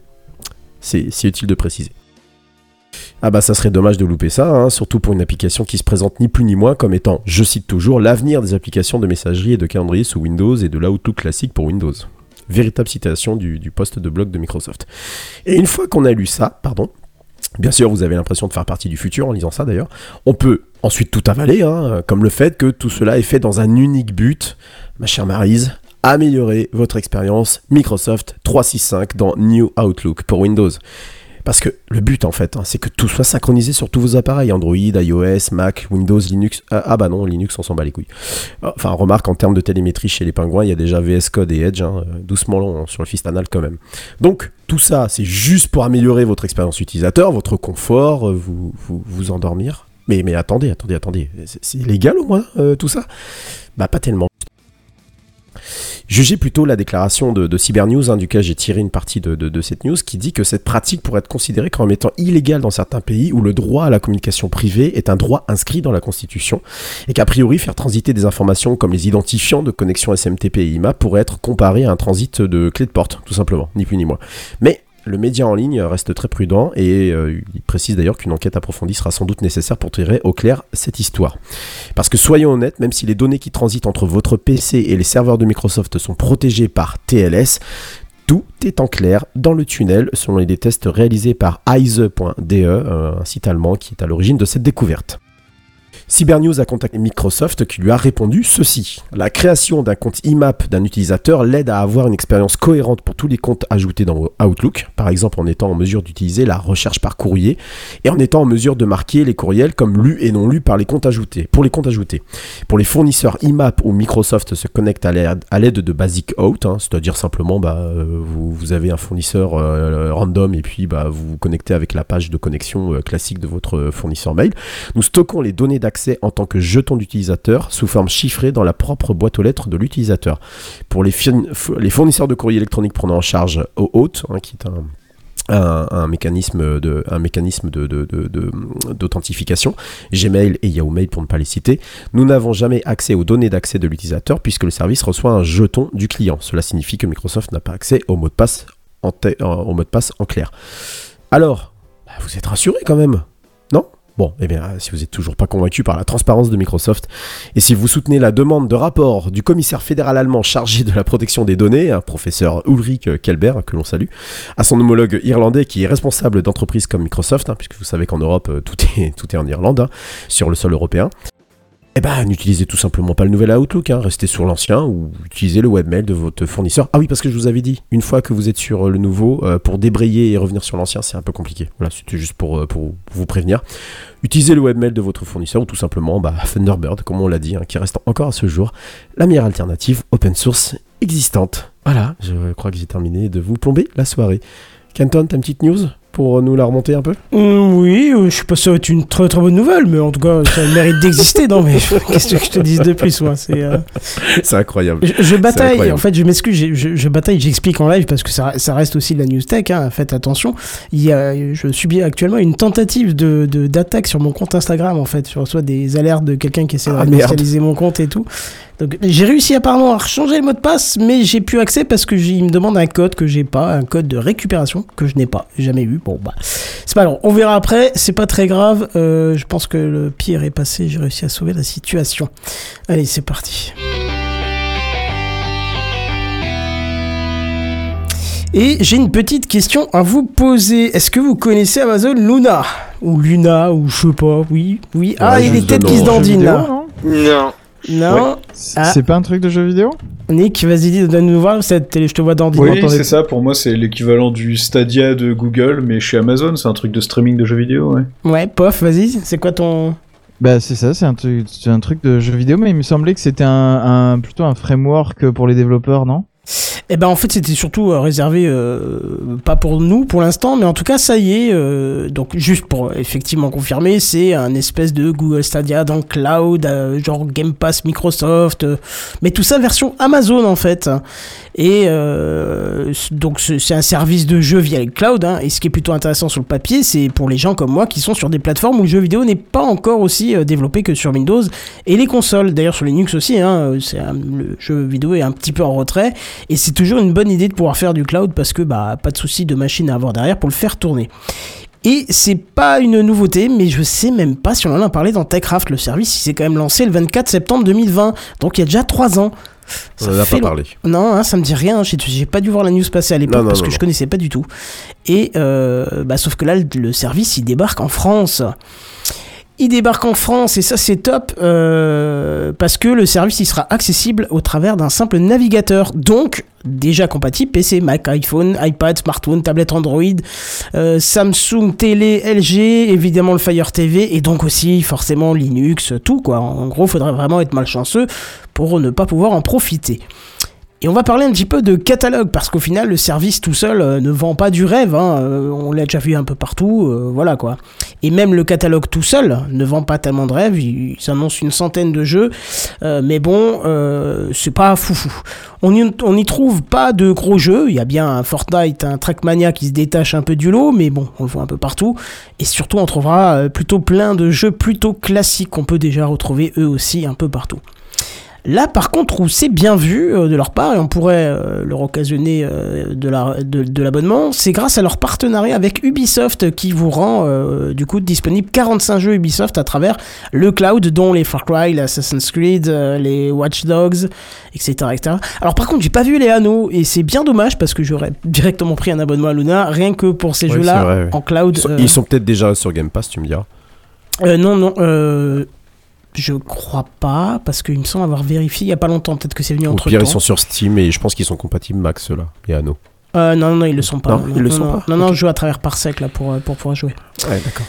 Parlons un peu, un peu du prix parce que c'est le nerf de la guerre. Alors bon, si vous êtes client Prime, vous avez déjà accès à Fortnite et Trackmania. Ouais, super, on s'en bat les steaks. Et tout un lot de jeux un petit peu plus modestes. Par contre, pour profiter pleinement du service, il vous faudra vous séparer de 10 euros par mois. Enfin, 9,99 euros, bien sûr, c'est pas marketing. Et vous aurez alors accès à plus de 100 jeux du catalogue Amazon ainsi que tous les jeux Ubisoft que vous possédez déjà. Attention, ça c'est très important. Donc euh, ça vous permettra juste d'avoir le cloud sur les jeux que vous avez déjà sur le compte Ubisoft. Par contre, vous avez aussi un abonnement euh, Ubisoft Plus qui vous donnera accès à tous les jeux Ubisoft dès leur sortie directement sans les acheter mais au prix de 17,99€ par mois. hein. Pas 18, hein. 17,99€. Alors ça piquait déjà un peu plus, mais ça peut peut-être intéresser euh, les fans de Far Cry 6. Ah non, c'est vrai, il n'y a pas de fans de Far Cry 6. Et pour finir, vous avez un abonnement euh, à des jeux de chez euh, Jackbox Game, je connais pas trop, mais c'est très orienté party game. Alors les jeux, je connais un peu plus parce que c'est des jeux qu'on peut se faire entre amis comme Quiplash, Drawful, Trivia, Murder Party. Pour 4,99€, je crois que c'est peut-être le truc qui pourrait être le plus intéressant pour les familles. Ça peut être intéressant. Euh, Bon, ça vous oblige à être chacun dans votre bureau pour y jouer, mais pas autour d'une table, mais tant pis. Ça peut être sympa aussi. À l'instar du feu Google Stadia, il y a une manette qui vous sera proposée par Amazon au prix de 70 euros et qui fonctionne sur le même système que celle de Google, c'est-à-dire euh, pas se connecter au périphérique que vous utilisez, mais euh, pour votre cloud gaming, hein, mais directement sur le serveur d'Amazon via le cloud direct, ce qui fait gagner un peu de latence. Donc pourquoi pas. Bref, ça fait un service de plus que vous pouvez tester 7 jours gratuitement. Euh, encore un pas de plus pour ceux qui n'ont pas de PC avec une grosse carte graphique récente. Et ça, je trouve ça vraiment bien. Et vous, comment vous trouvez ça? Bah, comme Stadia euh, fait faillite, euh, enfin, et a fermé ses portes, euh, bon, je, je pense qu'à mon avis, le service, c'est pas non, ça ça va pas, ça va pas rester des années. hein. Et puis, il faut toujours une très bonne connexion internet, ce que tout le monde n'a pas. C'est-à-dire, fallait acheter les jeux. Là, c'est pas le cas. Ouais. Ah oui, il fallait acheter. Et alors, pour, pour avoir moi une copine euh, qui bosse euh, chez Ubi, alors pas en tant que dev ou autre, mais vraiment plus sur la partie euh, RH, développement de jeux, Ouf. enfin développement d'un produit. euh, ben apparemment, euh, c'était pas les meilleurs euh, pour estimer le coût d'un jeu. C'est-à-dire qu'ils venaient chez Ubi, ils leur disaient Eh, ça vous dirait pas de porter un jeu pour Stadia, on vous donne euh, un million. Et les mecs, ils les regardaient avec des yeux comme ça en disant il faut qu'on porte le jeu sur une nouvelle plateforme pour un million, vous rigolez, et, euh, et ils le faisaient pas quoi. Donc en fait, je crois qu'il y avait juste ni le budget ni la bonne stratégie. Peut-être qu'avec. Moi, je pense qu'un truc à abonnement pour du jeu en streaming, c'est de toute façon la seule solution pour que les gens payent. Euh, ça Ouais. c'est sûr. Après, il reste le problème de la connexion internet et il faut pas se leurrer. En 4G sur ton téléphone, tu joueras jamais Non, à rien de, de nerveux. Euh, Peut-être un petit jeu indé simple, euh, mais même un platformer, déjà t'es dans les choux quoi. Donc euh, bon. Moi, je pense que ça va être cool pour plein de gens quand tu veux jouer de chez toi. Par contre, c'est pas un remplacement complet à un PC ou une console quoi. Ça reste peut-être un, un complément et encore.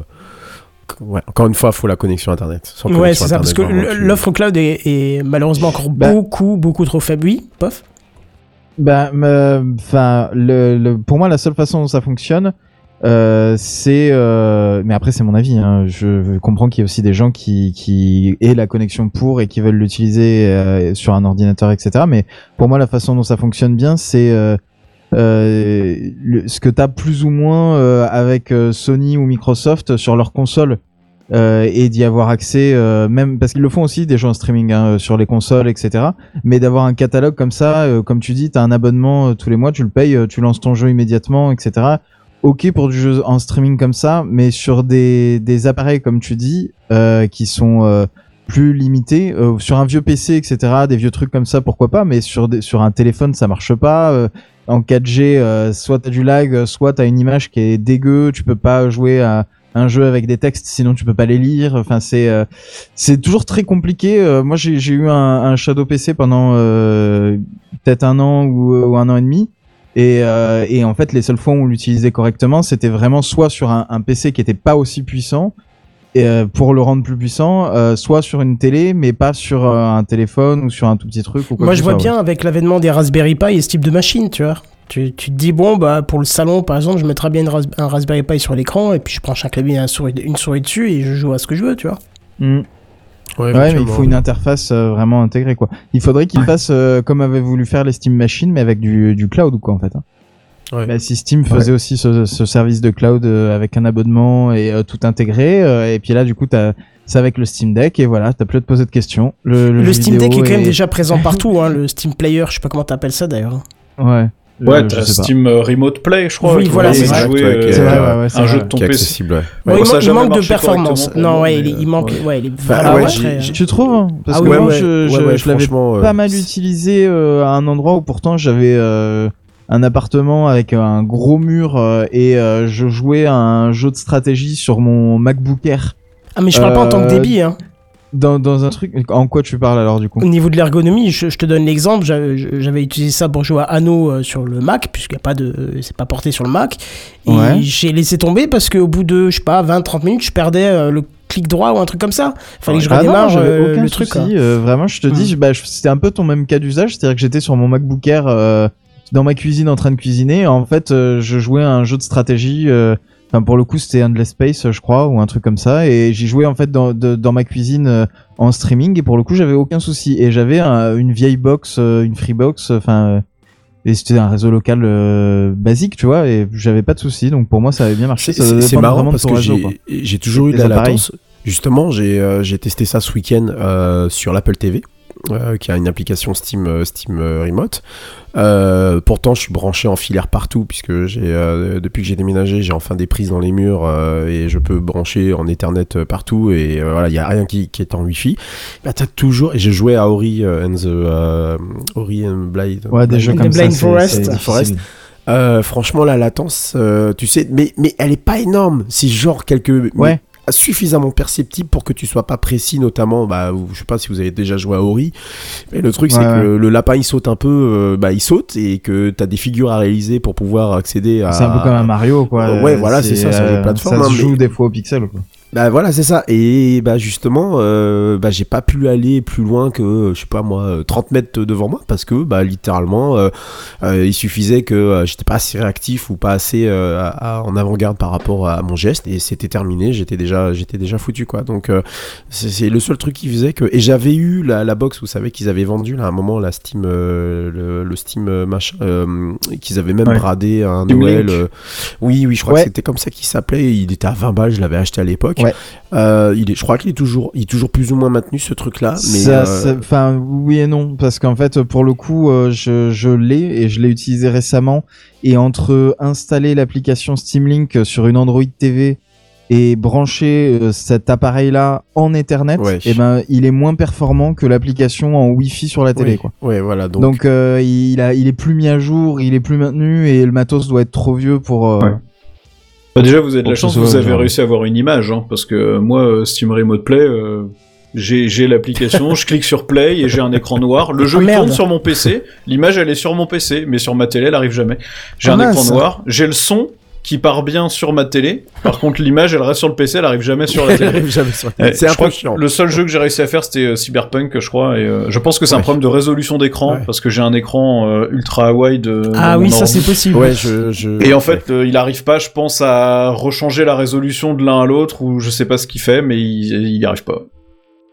Moi, je me suis Bon, en rendu compte cas. aussi à mes dépens qu'il fallait absolument, et je trouve ça bête de ne pas prévoir une option au contraire de ça, c'est qu'il faut absolument que sur ta machine qui émet, on va dire, le jeu, il y a un écran de branché, un clavier et une souris. Alors, la, la souris, il y a un petit, un, un petit trick à faire, mais pour le clavier, euh, euh, non, le clavier c'est bon, euh, mais l'écran, si t'en as pas, tu n'as pas. Dès que, hop, il verrouille le, le truc, c'est incroyable, de pas penser à un Bah, truc en comme soi, c'est une bonne, c'est une bonne idée. C'était une bonne solu- une bonne solution pour pouvoir jouer euh, en remote chez toi, tranquille.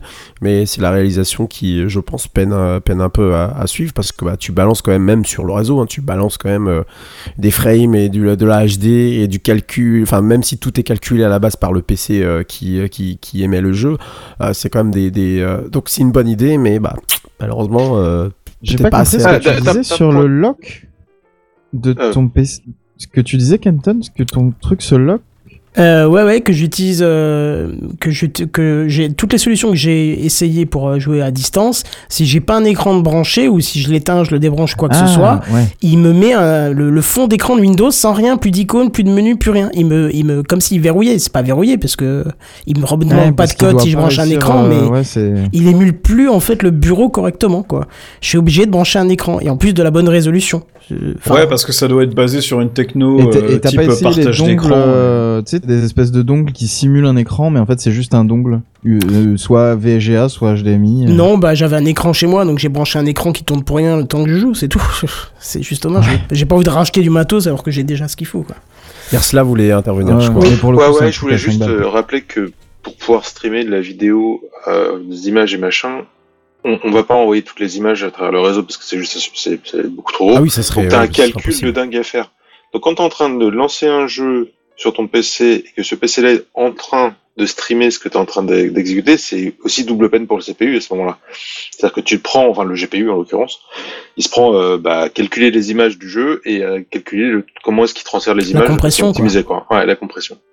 Et, euh, et voilà. Et donc du coup ça peut expliquer pas mal de la latence. Ouais, je final. pense que du coup, oui, maintenant tu viens de me donner le truc qui fait que, ok, je sais pourquoi Ouais, ça. parce que j'ai pas ce problème de mon côté, la latence. Euh. Ouais. Pourtant, le PC, il est, oula, il est aussi vieux que l'IA nous euh, sauvera, euh, elle nous générera les frames intermédiaires. C'est ça, ouais. Il a prononcé, je pensais que dans cette émission on n'allait pas en parler, il l'a dit.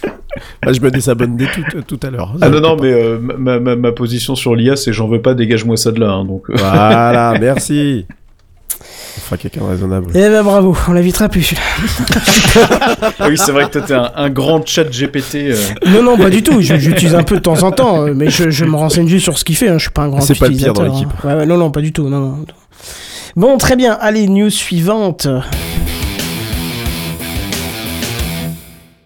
Ouais, on parlait justement de, de connexion Internet. Euh, bah justement, Orange lance une- son offre de connexion à Internet par satellite. Euh, J'ai envie de dire, mais, mais, mais pourquoi faire? Parce que vous allez rapidement comprendre euh, pourquoi. Où est la connerie? Alors l'idée est bonne sur le papier, mais la réalisation, bah, comme d'hab, euh, pêche. Hein, c'est c'est l'histoire d'Orange, un autre Orange à nous, hein, fierté nationale, avec les box qui déconnent, des écrasements de lignes, en veux-tu, en voilà, et des contrats à des sous-traitants peu scrupuleux pour ne pas, surtout pas installer la fibre dans une certaine région de France. Ma sœur te confirmera. Bon, assez fiellé, il s'agit ici de vous parler d'un abonnement pour contrer Starlink, ce service de connexion Internet par satellite initié par l'entreprise d'Elon Musk, et qui grâce à sa constellation qui pollue, euh, enfin sa constellation dans le ciel, hein, qui est lancée à raison d'un lancement par, euh, enfin qui est, qui est mis en orbite à raison d'un lancement par semaine, doit atteindre normalement les 42 000 objets fin de la décennie. Par contre, on est d'accord, comme c'est orange, euh, tu Oui. auras un câble Ethernet qui descendra au-dessus de ta maison. Bien hein. sûr, évidemment. non, c'était pour- C'est branché en direct. Oui, oui, non, il a c'était intérêt ça. d'être long. Ah il a Mm. intérêt d'être long, tu vas voir. Tu vas rapidement comprendre pourquoi. Donc, grâce à Starlink, hein, tous les oubliés de la fibre comme moi, qui habitent à 2 km de la première maison fibrée, hein, sans, sans rire, peuvent avoir accès à, à du lourd en termes d'internet avec une, une latence, une latence pardon, pardon, euh, proche des, des- des 20 millisecondes, hein, même si apparemment, d'après ce que j'ai lu, ça là, c'était quand même plus proche des, des 40. Euh, bon, forcément, j'allais dire, hein, tu places ta Galaxy à 500 km de la Terre, hein, forcément, tu vas, tu vas tabasser en débit, en latence, hein, et je crois qu'on est sur du 200 mégas. Et donc, pas Orange. 120 Non, non, c'est c'est- Ok. c'est 200. Ouais, c'est- ouais, le fameux 120, bien sûr. Et donc Orange, qui s'est euh, euh, récemment associé au Titanic, euh, pardon, au, navire en train de couler, mais pas totalement euh, OneWeb, hein, a décidé de, lancer son offre pour 49,99€ par mois avec un kit matériel à 299 euros ou 8 euros par mois. Alors quand j'ai vu ça ce matin, je me suis dit, bah, je, bah, la chouette affaire, hein, sachant que bah, Starlink, j'en veux juste pas, hein, pour des raisons évidentes, vous vous en doutez. Bon, c'est un poil plus cher d'ailleurs que, que c'est un peu moins cher pardon que chez Orange, parce que vous avez donc du coup internet 200 mégas pour 40 euros par mois hein, côté Starlink, mais avec du matos un peu plus cher à l'achat, hein, 400 450 euros euh, pause non comprise. Donc tout content, j'apprends que Satellite Orange, hein, puisque c'est le nom, est opéré par Nornet, fila satellite de de de de de bah, de Orange. Hein. Sud, Sud VPN. VPN. Bah, Orange, hein, faut, suivre un peu. hein. Euh, et que cette offre-là, elle est déjà chez Nornet avec le même débit à 79,90€ par mois. Bon, on comprend, hein, Nornet, euh, personne ne connaît sauf 3 Pégus dans les Vosges ou en Bretagne, hein, tandis que là, tu accoles ça à la marque Orange et, c'est cool. Là où ça va devenir très très très drôle, c'est dans les usages. Vous voulez faire du cloud gaming, de la visio ou simplement faire euh, TechCraft en live tous les jeudis dès 21h Bah, Vous pouvez, avec le matos à tonton Elon. N'espérez rien faire avec Orange pour une raison ultra simple. Ils n'opèrent pas sur une constellation comme Starlink, non, non, non, non. Ils exploitent la vieille méthode du satellite Geostat qui lui est à 36 000 km d'altitude. Faudra qu'on se refasse à un 120 km, un de ces quatre. Euh, Irslat est champion en titre, ne l'oublie pas. Ah, il va falloir défendre ton titre. Bref, pas de miracle, au lieu des 20 millisecondes de chez Starlink, hein, vous avez 200 mégas, ça y a pas de problème. On a juste 800 millisecondes euh, qui sont à peu près calculées hein, selon la, distance que vous avez par rapport au satellite, hein.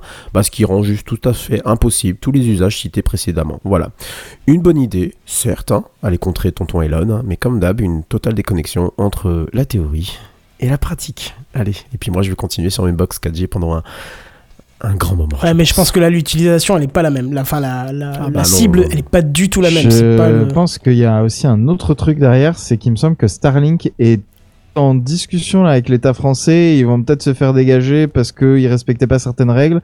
Donc je me Oh. demande si c'est pas juste Orange qui fait euh attendez, ils rebrandent un truc qu'ils avaient dans un carton, genre euh, euh, nous on a un concurrent là. Si vous avez besoin d'internet satellite là euh, et que vous avez plus Starlink. Tu Ouais. vois, je pense que c'est Ouais, vraiment ouais, juste je on vois, ouais. récupère le marché Ouais, rapidement.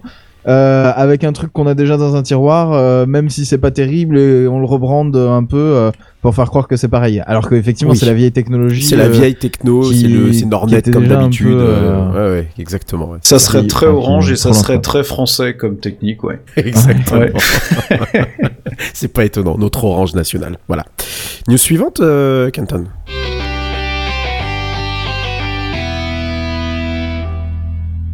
Et enfin, pour euh, terminer sur les news high-tech de cette semaine sélectionnée, on, reparle d'une fonctionnalité qui avait été présentée lors de, qui avait été mise en avant, pardon, lors de la présentation de l'iPhone 14. hein. Du coup, on part chez Apple.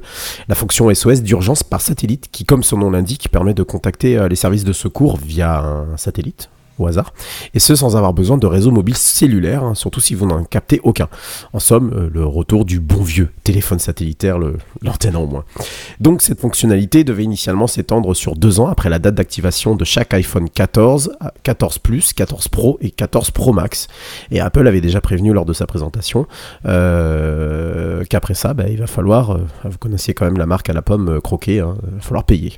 Parce que, bah, mettons, au hasard, vous êtes en plein désert. Allez, tiens, allez, on imagine la vallée de la mort aux États-Unis. vous avez décidé de vous faire photographier devant, vous savez, ce thermomètre là, la con là, hein, euh, qui euh, inlassablement égrène les records du monde euh, au niveau des températures, hein, euh, euh, avec des petits humains à côté, hein, euh, trop crétins d'ailleurs pour comprendre que c'est la fin du monde qui se déroule sur cet écran, mais bon, bref, voilà, vous avez le tableau. Et là, zut, votre accompagnon, garçon, fille, vous choisissez, je m'en fiche, euh, elle souffre ou il souffre, et il va pas bien. Souffre de quoi? Vous allez me dire Bah, de la chaleur. Vous traite de con parce que ouais, c'était ton idée. euh. Et justement, elle est en train de, de- tellement souffrir que bientôt, bientôt, la- elle va rejoindre justement les morts dans la vallée de, la mort.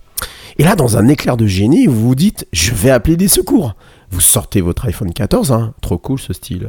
Je suis refait. Et merde, il n'y a pas de réseau.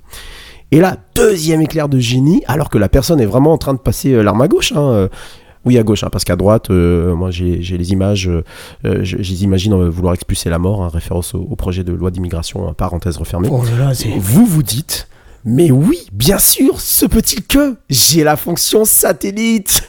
Allez, hop Oh bah merde, il faut un abonnement. Et bam, la personne éclame dans vos bras. Alors, mon histoire elle est ridicule Eh ben pas tant que ça, parce que ce genre d'événement peut très bien arriver, et qu'Apple n'a certainement, mais alors pas du tout, envie d'avoir ce genre de conneries à avoir à gérer si une personne venait à décéder. hein. Apple c'est propre hein, quand même. Il y a déjà assez de Google Maps pour vous faire de la merde avec ces routes qui ne vont nulle part. hein. Je, vous la raconterai d'ailleurs un jour, celle-là, elles sont coton. Euh, et il y a des morts en plus dedans. Bref, maintenant, vous savez, vous avez un an de répit, gratos, à partir d'hier, 9h, jusqu'à l'an prochain. Alors, ça laisse évidemment un an à Apple, hein, puisque l'iPhone 14 date de 2021, je crois, Kenton me semble. Euh, non, c'est celui l'année dernière, 2022. Bah non, il y a eu l'iPhone. Ah oui, ça devait Bah être oui, ça. le 15 oui, cette année, donc ouais, le 14 c'est l'année 2022, ouais. dernière. ouais. Ouais, ouais. Pour trouver une solution ou, euh, ou caser cet abonnement supplémentaire, hein, euh, vous allez voir, ils vont nous faire le coup de l'augmentation de l'abonnement à Apple One, euh, comme ils l'ont fait euh, il n'y a pas si longtemps que ça. Euh, leur solution de, de tout en un intégré qui te fait même le café en provenance, en provenance de, de Starbucks, hein, parce que bah, Apple et Starbucks c'est cool quand même. Allez, voilà, c'était ma petite news un peu, un peu retors sur, sur Apple, mais quand j'ai vu ça, je me la justification, elle est tellement trouvée très facilement que pff, voilà, ils ont dû avoir, je sais pas, une plainte, une connerie. Mais ils auraient dû voir le euh, truc dans l'autre sens plutôt que de, de, de se taper un abonnement euh, qu'ils payent eux-mêmes pendant deux ans à la boîte qui va gérer le relais. ils auraient dû proposer directement Ok, c'est gratuit, mais vous payez chaque appel. Ouais. Tu vois, qui- quitte à ce que Ouais, l'appel il te coûte 20 balles, mais quand t'es en train de crever 20 balles, t'as t'as l'impression que c'est un en fait. cadeau en fait qu'on te fait, tu vois. Donc, non, mais on est d'accord, euh, tout le monde. euh, Non, non, 20, mais- 20 balles là pour appeler ta grand-mère et lui souhaiter anniversaire, c'est inconcevable, mais quand t'es en plein lieu de crever, va- tu donnerais la moitié de ton compte en banque. Tu vois, Après donc, le euh, pay to win, le pay to live. Bah oui, c'est ça. Donc euh, je pense qu'ils auraient mieux fait de mal, voir dans cette optique-là, quoi. Enfin voilà, bon, c'est du, c'est du, c'est du, Apple tout craché parce que ben, il va falloir quand même réfléchir à une solution euh, d'ici euh, l'année prochaine. Et euh, par contre, c'était juste étendu pardon, aux iPhone 14, pas au 15. A priori, ça ne concerne pas le 15, qui lui, c'est deux ans. Bah, il vient de sortir aussi le 15, donc c'est un peu, c'est un peu logique. Hmm. Euh, on termine l'émission ou Bah, c'est à toi de voir si tu arrives à faire un truc pas trop long pour tes trois news. euh, on peut, Ouais, hein, ouais, euh, si tout le monde est encore. euh, parce que Ouais, d'habitude, bon. on termine à 23h. Je précise pour Ouais. Nico, notre invité. Est-ce qu'un C'est petit ça. rap, ça, tu tiens encore ou pas? Pof, tu tiens encore? Irsla, tu tiens encore? Moi, je suis debout depuis 6h du matin, mais allez-y si vous voulez. Ah, On se lève tous tôt, tu sais. Hein. je, je veux pas contrarier POF, alors euh, allez-y. ok, ça marche. Bon, bah, euh, t'auras compris, Redscape. Si tu digresses, ils vont sortir les armes à feu. Ouais, je pense, ouais, il va falloir Allez, que je fasse du vite. coup, vas-y. Euh, pour les trois du fond qui ne suivent pas, hein, mais aussi pour euh, du coup nos invités, hein, TechCraft parle aussi d'espace depuis 5 ans à travers euh, cette section euh, Spacecraft. Et puis ce soir, nous allons essayer de retrouver euh, des, no- de, nos outils à travers un, un trou noir euh, primordial, euh, à moins que ça soit l'inverse. Enfin bref, euh, venez avec moi explorer les mystères de l'univers ce soir dans Spacecraft.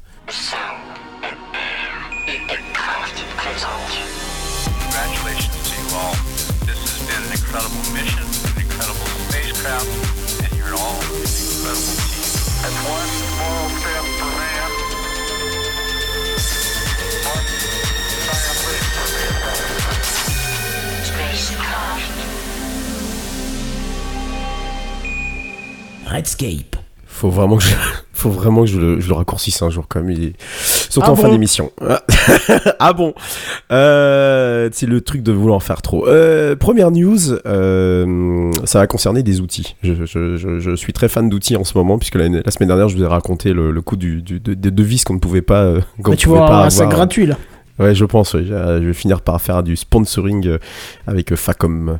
Euh, eh bien, écoutez, euh, vous allez pouvoir euh, prendre vos meilleures jumelles et surtout allez pouvoir observer un sac à outils qui est en train de flotter actuellement au-dessus de nos têtes, en orbite. Euh, non, non, sans rire, vous pouvez vraiment Ah l'apercevoir. vexé. Alors, ce qui s'est passé, c'est que la semaine dernière, euh, il y a eu donc une sortie de, de- de deux astronautes de la NASA, Jasmine Gobelli et Laurel O'Hara, euh, qui donc faisaient une sortie euh, dans, à l'extérieur de Leur l'ISS. dernière sortie, du coup? Ah bah c'est c'est possible, ça je- l'histoire ne le dit pas. Donc il voulait en fait juste remplacer, alors j'allais dire juste, mais bon dans l'espace c'est quand même pas tout à fait comme sur Terre, hein. il voulait remplacer un roulement sur un panneau solaire, voilà, et préparer l'installation d'un autre roulement. Euh, sauf que le problème, c'est que donc ils ont des sacs à outils qui sont accrochés, hein, ils ont les outils qui sont à l'intérieur et tout, et, ben, vous, vous imaginez bien qu'il n'y a pas de gravité hein, là- là-haut, il n'y a rien du tout. Donc euh, qu'est-ce qui s'est passé? Ben, ben, ben, Le sac, il, est tombé. Il y a même la vidéo, hein. je, vous- assure que c'est- un truc, c'est mort de rire. Tu vois le sac, bouf, voilà, il part. Il s'est retrouvé Oui, hors de portée. il part parce qu'on va voir les complotistes qui vont dire oui, c'est une preuve qu'il y a de la gravité, que c'est un Hitchcock. Non, euh, je sais plus, euh, donc, je sais plus quel réalisateur était accusé d'avoir fait. Voilà, donc Kubrick. précise que. Ouais, voilà, merci. Non, non, voilà, il- il- le, le sac est, le, le- le sac, non, n'a pas pris ses petites pattes et est parti. Non, non, non, non. Il part tout euh, doucement à la non. dérive. Quoi. Ah ouais, il part tout doucement à la dérive. hein.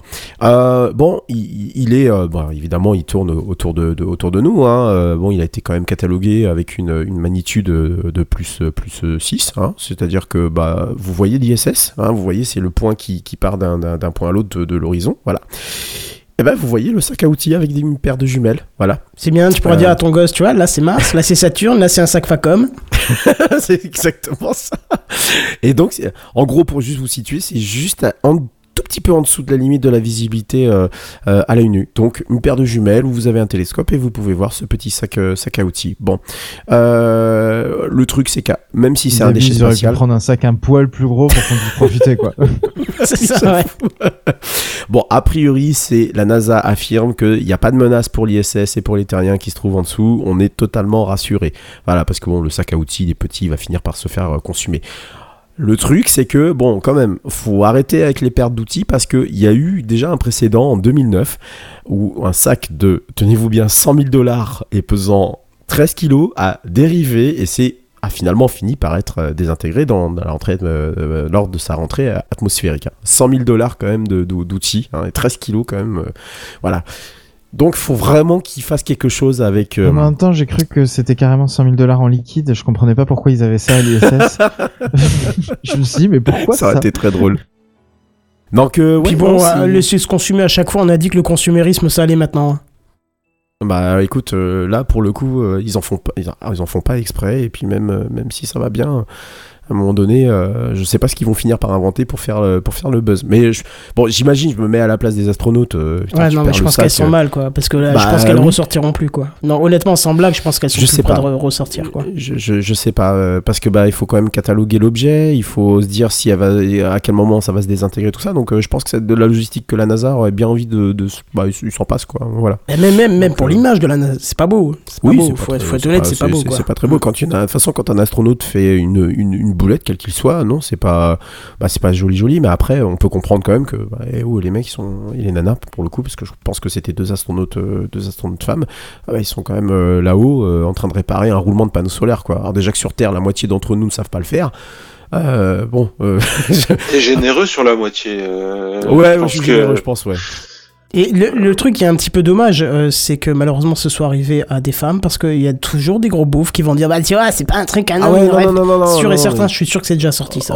J'ai même pas osé la fiche. faire. Même Non, moi. non, non, mais on s'en fiche complètement, vraiment. Femme ou homme, euh, je pense que voilà, euh, si ça- t'as une boulette et si ça t'arrive, bien sûr, hein, mais tu peux être sûr qu'il y a des gens comme ceux Ah, qui vont te dire, mais tu vois, le sac il descend, donc il y a quand même de, il y a- c'est de la gravité, donc gna, gna, gna. tu, c'est comme, tu verras tout le temps ce genre de personnes. oui, oui, oui. Heureusement pas ici dans Tristesse absolue, moi je vous le dis. News suivante.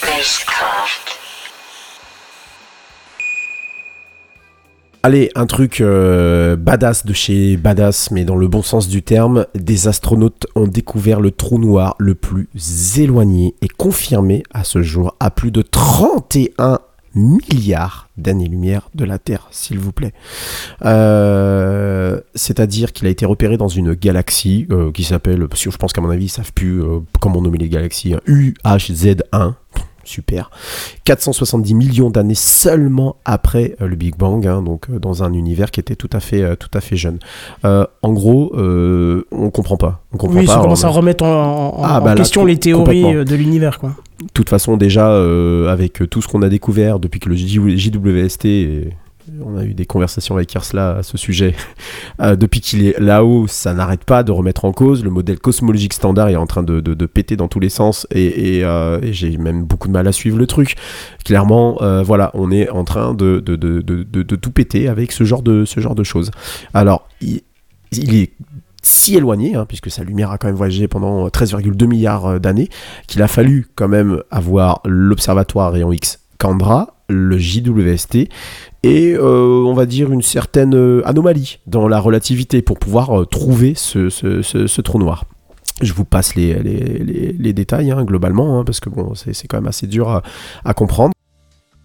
Mais euh, ces trous noirs-là ne sont pas censés être là en fait à un âge aussi peu avancé de, de, de, de- de l'univers. Tu, vas voir que la théorie de l'univers infini mais replié sur lui-même va commencer à prendre forme et qu'on va se dire en fait on regarde pas dans le enfin du côté gauche mais en fait on non mais je suis sérieux c'est c'est Il n'y une a vraie pas de côté théorie dans l'univers. Il n'y a pas de côté dans non l'univers. mais t'as compris je- ce que je veux dire je vulgarise en disant je ne regarde pas dans cette direction mais je regarde dans le passé de l'autre direction tu vois donc Tout à ça fait. commence à être Alors, euh, Ce qui, ce qui me, euh, ce qui me, ce qui me, ce qui me plaît euh, dans- là-dedans, c'est la technique par laquelle, en fait, cette bizarrerie dont je vous parlais tout à l'heure, c'est euh, la, la lentille gravitationnelle. Je vous l'avais notre déjà expliqué. Einstein Mais oui, je vous l'avais déjà expliqué dans TechCraft, je crois en début de saison, ou peut-être l'année dernière. Donc, c'est-à-dire que vous avez une galaxie qui est juste devant. Enfin, imaginons que vous voulez observer une galaxie, vous avez une galaxie qui est juste devant vous, pile dans l'axe, et vous en avez une qui est derrière. Et grâce à, à la voyage qui, donc, à l'espace-temps, pardon, qui se courbe autour de ce point, vous avez la possibilité de voir ce qu'il y a derrière. Voilà. Donc, théorie, ça a été une théorie d'Einstein qui a été ensuite euh, mise en pratique avec euh, diverses, euh, diverses télescopes dont Hubble avait euh, dévoilé notamment les- le- le- la photo de l'amas de Bell, je crois. Je sais plus. c'est Alors celle- celle- celle-là, elle est particulière parce que tu vois vraiment directement cet effet très rapproché et très qui donne preuve à l'existence de, de cette théorie. Mais il y a d'autres photos qui sont parues entre temps et qui sont super agréables à voir et où tu te dis oh tiens je vois une antigravitationnelle. C'est quand tu vois une photo de l'espace c'est que tu commences à voir des arcs de cercle qui se dessinent dedans par leur positionnement d'étoiles. Là, tu peux être sûr que tu cherches à l'opposé, tu essaies d'estimer un point, et tu verras Ouais. ce même petit bout d'arc de cercle qui sera très similaire. Et là, tu peux être sûr qu'au milieu, ben, c'est un trou noir. Et donc c'est grâce à cette euh, technique hein, euh, justement euh, qu'on a trouvé ce U, ce, ce- ce- ce- ce- cette galaxie, donc UHZ1, qui se trouve elle-même au-delà d'un amas de galaxies qui est situé à environ 3,5 années-lumière et qui est appelé Abel euh, 2744, c'était le nom que je cherchais, c'était Abel, dont la gravité donc a du coup quadruplé la lumière de cette galaxie qui est donc en réalité derrière, enfin derrière, façon de parler hein, évidemment, vous m'avez compris, derrière au niveau du temps bien sûr. Du coup, le JWST, lui, JWST, lui, il est intervenu pour discerner la lumière de la galaxie elle-même, et ensuite Candra est intervenu pour distinguer le rayonnement X, euh, qui est bien sûr émis par le gaz qui tourbillonne tout autour du, trou noir supermassif euh, situé au centre de cette galaxie. Et à partir de cette lumière, donc euh, ceux qui ont, fait cette découverte ont estimé du coup la masse du trou noir qui serait située entre 10 à 100 millions de fois celle du Soleil. Bien sûr, ce sont des chiffres totalement hallucinants. Nous, on n'a même pas conscience de quoi que ce soit, donc voilà, on oublie tout de suite le chiffre. Euh, ça correspond juste à peu près, d'après les chercheurs, à la masse de la galaxie elle-même. Voilà. Donc on s'en centre, il y a la masse de la galaxie. Enfin voilà, c'est juste euh, complètement. euh, voilà. Euh, bon, Juste le- un peu plus lourd que le sac d'outils, quoi. Ah oui, c'est très lourd par rapport au sac d'outils. ouais. Euh, là, oui, mais est-ce que ça coûte plus que 100 000 Ah, euh, là, la question se pose. Écoute, je, te laisse plancher dessus. Tu nous répondras la semaine prochaine puisque tu reviens la semaine prochaine. Euh, bon, alors, euh, les preuves s'accumulent euh, de, de, plus en plus. Hein, qu'on est en train de. Alors, soit qu'on a un modèle qui est trop réduit par rapport à ce qu'on est en train de, de, de découvrir euh, et que a priori ça serait euh, l'effondrement euh, direct plus que d'ailleurs le modèle d'accrétion qui était un peu le modèle euh, généraliste aujourd'hui au niveau des, des, des trous noirs qui serait le meilleur moyen de créer un trou noir supermassif je vais rapidement sur cette partie là juste on en fera peut-être un spacecraft spécial sur, sur, sur les trous noirs parce On y a dit cours, donc ça tombe bien. Et on a dit, on a dit court en plus. Voilà. Donc autant vous dire qu'on est alors très loin, mais alors très loin d'avoir tout découvert et que des découvertes comme ça. Alors ça a l'air de rien comme ça, hein, mais je peux vous dire que moi, quand je lis ça, je me dis, ok, bah en fait, euh, je suis pas prêt de découvrir euh, la réponse à la question euh, de l'univers. Le premier qui me répond 42. J'ai- Putain, Euh, tu me l'as- tu- j'allais le dire. J'ai monté le micro, Ah, j'ai pas j'allais le dire. temps. Je Pareil. sais, je sais que vous alliez répondre ça. Allez, news suivante.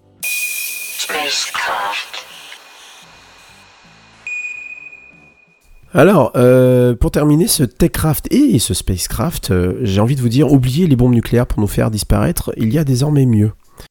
Ici, dans cette émission, j'ai souvent parlé de, phénomènes, euh, voilà, sans doute qu'après l'émission, vous vous débranchez ou après avoir écouté le podcast, vous dites, euh, voilà, euh, vous oubliez, puis vous repartez dans vos activités quotidiennes. Mais il y en a une qui est particulièrement bien dégueulasse et qui pourrait nous faire disparaître comme ça. Ce sont les sursauts gamma. Alors, les sursauts gamma, il y en a eu un en octobre 2022, appelé GRB euh, 22109A. faut vraiment qu'ils arrêtent avec leur nom à la con. Euh, globalement, euh, on est sur un sursaut gamma qui nous a touché. Vraiment, sans déconner, il nous a touché. Euh, je vous explique un peu rapidement pourquoi. Il y a plusieurs satellites à ce moment-là, en octobre 2022, dont certains satellites de, l'Agence spatiale européenne et aussi de l'Agence spatiale chinoise, qui ont détecté ce sursaut gamma qui était lumineux et en plus prolongé. Euh, donc c'est quand même un, c'est un flash, hein. un sursaut gamma, c'est piouf, voilà, on vous, éclaire comme ça. 2 milliards d'années-lumière quand même, hein, c'est- c'est-à-dire que la, lumière fatiguée, je vous rappelez, je vous avais parlé de la théorie, la lumière fatiguée, on oublie tout de suite, hein, parce que alors là, pour le coup, euh, euh, elle nous a frappé en pleine tronche, euh, en perturbant la ionosphère euh, de manière assez inédite, euh, dans une étude qui a été publiée par la revue Nature ce mardi. En gros, la ionosphère, c'est une des couches les plus externes de l'atmosphère sur Terre, qui contient des gaz chargés électriquement, hein, que l'on appelle généralement le plasma, qui situe entre 50 et 950 km d'altitude. Euh, c'est certainement le plus brillant qu'on ait jamais détecté. Euh, très certainement une étoile, une énorme étoile, une étoile massive en fin, de vie, hein, soit presque en fait la naissance d'un trou noir, hein, euh, ou alors d'une supernova globalement. Et donc, euh, ce qui s'est passé, c'est que euh, la Terre a été impactée pendant 800 secondes, ce qui a provoqué des signes de perturbation pendant plusieurs heures. Euh, et c'est même la première fois qu'on observe ce type de perturbation assez intense, avec une variation très forte du champ électrique dans la partie supérieure de la ionosphère. Enfin, il me semble quand même qu'elle devait pas être si violente que ça, parce que j'ai toujours appris que si on était frappé par un sursaut gamma, on serait pas là pour en discuter. Donc, Ouais, justement, bah, je- je- justement. Donc bon, c'est assez euh, inédit de- de- d'être frappé comme ça par des sursauts gamma. Je me souviens, moi, j'étais gamin la, la première fois que j'ai entendu parler de ça, je me suis dit euh, ouais, ok, bon. euh. Et dans ma tête, tu sais, dans les événements. T'as eu un sursaut, gamin? Pardon. Mais- J'ai pas osé la faire non plus, mais elle était juste là. Faut pas hésiter, ouais. franchement, faut pas hésiter. Ouais. Euh, le, le- le- bah, le truc, c'est que, euh, a priori, ça aurait même eu quelques conséquences sur la couche euh, d'ozone. Voilà. Euh, puisque euh, on a eu quelques. On pense, hein, parce que ça, pour l'instant, c'est tout, tout, tout, n'est qu'hypothèse, mais on pense que le trou qu'on a observé plus ou moins cet été, un peu au-dessus de la- de l'Antarctique, a eu tendance à s'agrandir. Il y a eu quelques réminiscences auparavant, justement, en octobre 2022, qu'on savait pas que c'était ça. On spécule même d'ailleurs que euh, certaines grosses extinctions biologiques auraient pu être provoquées, mais là ce, n'est que de la spéculation, par euh, des sursauts gamma qui auraient tout éteint. Voilà, comme ça.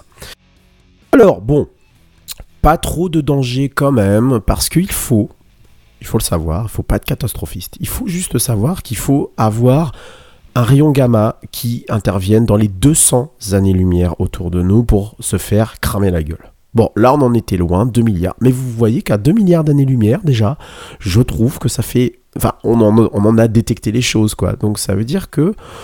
Bon, bah globalement, s'il y en a un dans la galaxie, déjà... Ah bah c'est fini, des là, bye bye. C'est A plus bye bye Ouais. direct. Hein, c'est... Euh, C'est ça. Euh, bon, la galaxie, elle est un peu plus grande que 200 années-lumière, mais vous serrez bien fort quand même des fesses, parce que si à 2 milliards, t'as le machin qui est capable de nous bousiller à la ionosphère, j'ose même pas imaginer. Quand vous voyez qu'on a le soleil, là, qui est en maximum d'intensité, qui, a qui, qui va arriver à plus de 180 tâches solaires et nous provoquer un chaos monumental que même euh, tous les, les- les gros mass médias sont en train de nous dire que ça va être, c'est la fin du monde. Starlink en PLS Ah oui, bah Starlink, ils vont être en première ligne. Ouais. Je pense que ça va tomber, tu sais, ça va faire... Voilà. Euh, là, vous dites que le machin, il a 2 milliards d'années de, d'années-lumière de, de, de chez nous. Hein, donc, a priori, oh, ça va, on est un peu loin, quoi. Et puis, pouf On a déjà la moitié de l'atmosphère qui, qui part. Je schématise, hein, évidemment, c'est pas ça qui s'est passé. Mais, bon, globalement, ça fait, ça fait un peu peur. Bon, il faut quand même être très proche pour que vraiment on soit désintégré. C'est-à-dire que la planète, il n'y en a plus, il n'y a plus de système solaire, c'est terminé. Voilà. Enfin, c'est plutôt la vie que, que le. euh, C'est plutôt la vie Ah qui serait désintégrée. hein. Ah non, non, non, non, non, non, non. C'est-à-dire, euh, la Terre, il y a plus. Il y a plus. 200 années-lumière, il y a plus. C'est fini. Il y a plus de Terre, il y a, y a plus de système solaire. C'est fini. Voilà, je, je préfère le dire. Et, et donc, si C'est pas toi qui as dit faut pas être alarmiste? Je t'ai pas sûr, hein, c'est pour ça que je préfère. euh, Non, mais il y a deux bonnes nouvelles à ça. La première, c'est que de toute façon, tu n'auras pas le temps de le savoir, que tu seras déjà plus là. Ah bah oui, ça, et, c'est la, sûr. et la deuxième, c'est que de toute façon, pour répondre à 42, on a quand même besoin de faire une autoroute intergalactique. Et la planète Terre, elle est sur le chemin. Donc autant la bousiller comme ça, ça sera quand même assez classe. Bon, c'est bon, c'est décidé, je le remets ce week-end. Mais ce qui est, très- Mais ce qui est quand même très drôle en, en- en fin d'article que j'ai pu lire, notamment ceux qui sont moins euh, scientifiques que d'autres, c'est que il y a peu de chances qu'un tel événement se produise puisque ce type de sursaut gamma ne survient qu'une fois tous les 10 000 ans. Comment tu le sais? Juste comment tu le sais? C'est-à-dire que le machin s'est produit en octobre 2022, c'est qu'aujourd'hui seulement qu'on a C'est les... Perforas qui savait, c'est pour ça. Ah bah oui, ça devait être ça. Ou Michel Drucker, tu sais pas. Euh, il en prend pour sa tronche. Bref, voilà, je, voulais vous, Parce que ce truc-là, chaque fois que je le dis aux gens, mais vous savez, hein, il y a pire que la bombe atomique, il y a pire... Suffit qu'il y en ait un dans le coin là qui, qui, veut faire son paix cosmique, euh, et ça y est, on est cramé pour, euh, pour toujours. Et t'as même pas le temps de dire euh, au revoir à Tati, Tati Daniel, quoi. Donc voilà. Je préfère le dire. Maintenant, vous savez, c'est pas les chats, c'est pas les chats qui détruiront le monde, c'est très certainement quelque chose de là-haut. Et puis quelque part, je me dis, C'est pas plus mal. voilà, exactement. On va finir sur une note très positive ce Oui, c'est de belles paroles pour terminer, tu me diras, hein, je, je trouve quand même. T'as vu ça Je savais Voilà qu'on aurait dû dire non au rab. Non, au rab Ah oui, oui, oui, oui, oui, oui, Le c'est mieux, rab on aurait été un peu moins ouais. triste, ouais, effectivement. Non, non, mais bon, En tout cas, ça va, on a quand même eu l'occasion de faire une super bonne émission. On arrive effectivement à sa fin, parce que toutes les bonnes choses ont une fin, et 23h16, on est déjà bien Ouais. au-delà de ce qu'on fait moyennement, parce que c'est vrai qu'on dépasse quand même beaucoup ce, ce début d'année, euh, enfin début d'année, j'ai bien entamé, mais ça passe tellement vite. Euh, Nick, Nico, euh, merci énormément d'être venu. On Merci le rappelle, beaucoup. tu viens de The Linux Experiments. Je sais pas si j'ai le bon accent pour le dire, je te laisse le dire toi-même, tiens. C'était très bien. Ok, d'accord, Il a merci. plus d'énergie. J'ai pas mieux. Voilà, c'est bien, il est corporate, c'est bien, c'est bien.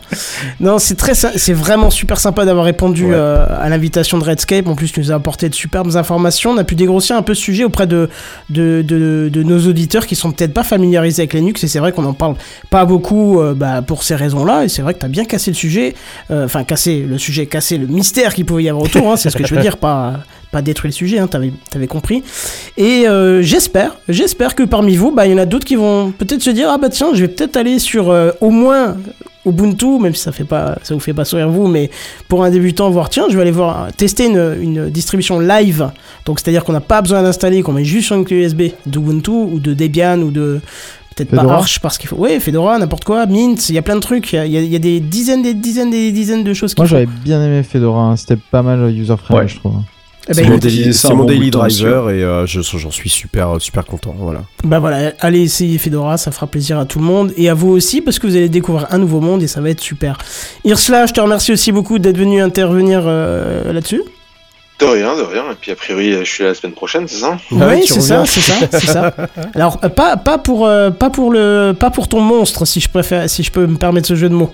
Pour, Tu- pas tu- pour le Loch Ness, mais euh, pour euh, pour toute autre chose. euh, mais vous verrez, vous verrez, ça va vous plaire, je pense. Pof, merci aussi beaucoup. Je suis encore désolé de la boulette de Bah, t'avoir donné toi la mauvaise adresse qui fait que t'es arrivé en retard. Et- c'est- moi qui suis mis, qui, qui m'y suis pas pris en avance euh, aussi. euh, J'ai pas eu. euh, J'ai un peu enchaîné aujourd'hui. Ouais, faudrait qu'on fasse un, jeu- un, échange euh, tous les deux. En, en- fa- faudrait qu'on fasse un café clutch sur Docker. Je serais curieux de faire ça. Ouais, grave. Ouais, putain, parce que c'est à cause de ça en fait. Hein. Je- En plus, j'ai entendu quelqu'un récemment demander s'il était mort ou pas. Enfin, tu de- devines qui c'est. Bah oui, mais, mais je, je l'ai vu en live et je lui ai répondu, mais que- Ah ouais. comme il pouvait pas lire les commentaires, je- il ne l'a pas vu, mais j'ai entendu ça en live, le petit filou. Euh, bah tiens, c'est même pas un jeu de mots, tu sais, le Ah petit filou, ça, ça Ah, tombe juste ouais, d'accord. Ok. C'était même pas voulu. Bref, merci à tous d'avoir été là. On se retrouve la semaine prochaine encore pour un beau dossier. Dans deux semaines encore pour un beau dossier, puisqu'on aura euh, Jackie, je crois qu'il veut décaler si j'ai cru voir un message passer. On va voir ça euh, en coulisses, on vous tient au courant. Mais en attendant, on vous dit à plus. Bye bye ciao, ciao. Salut. Salut. Ciao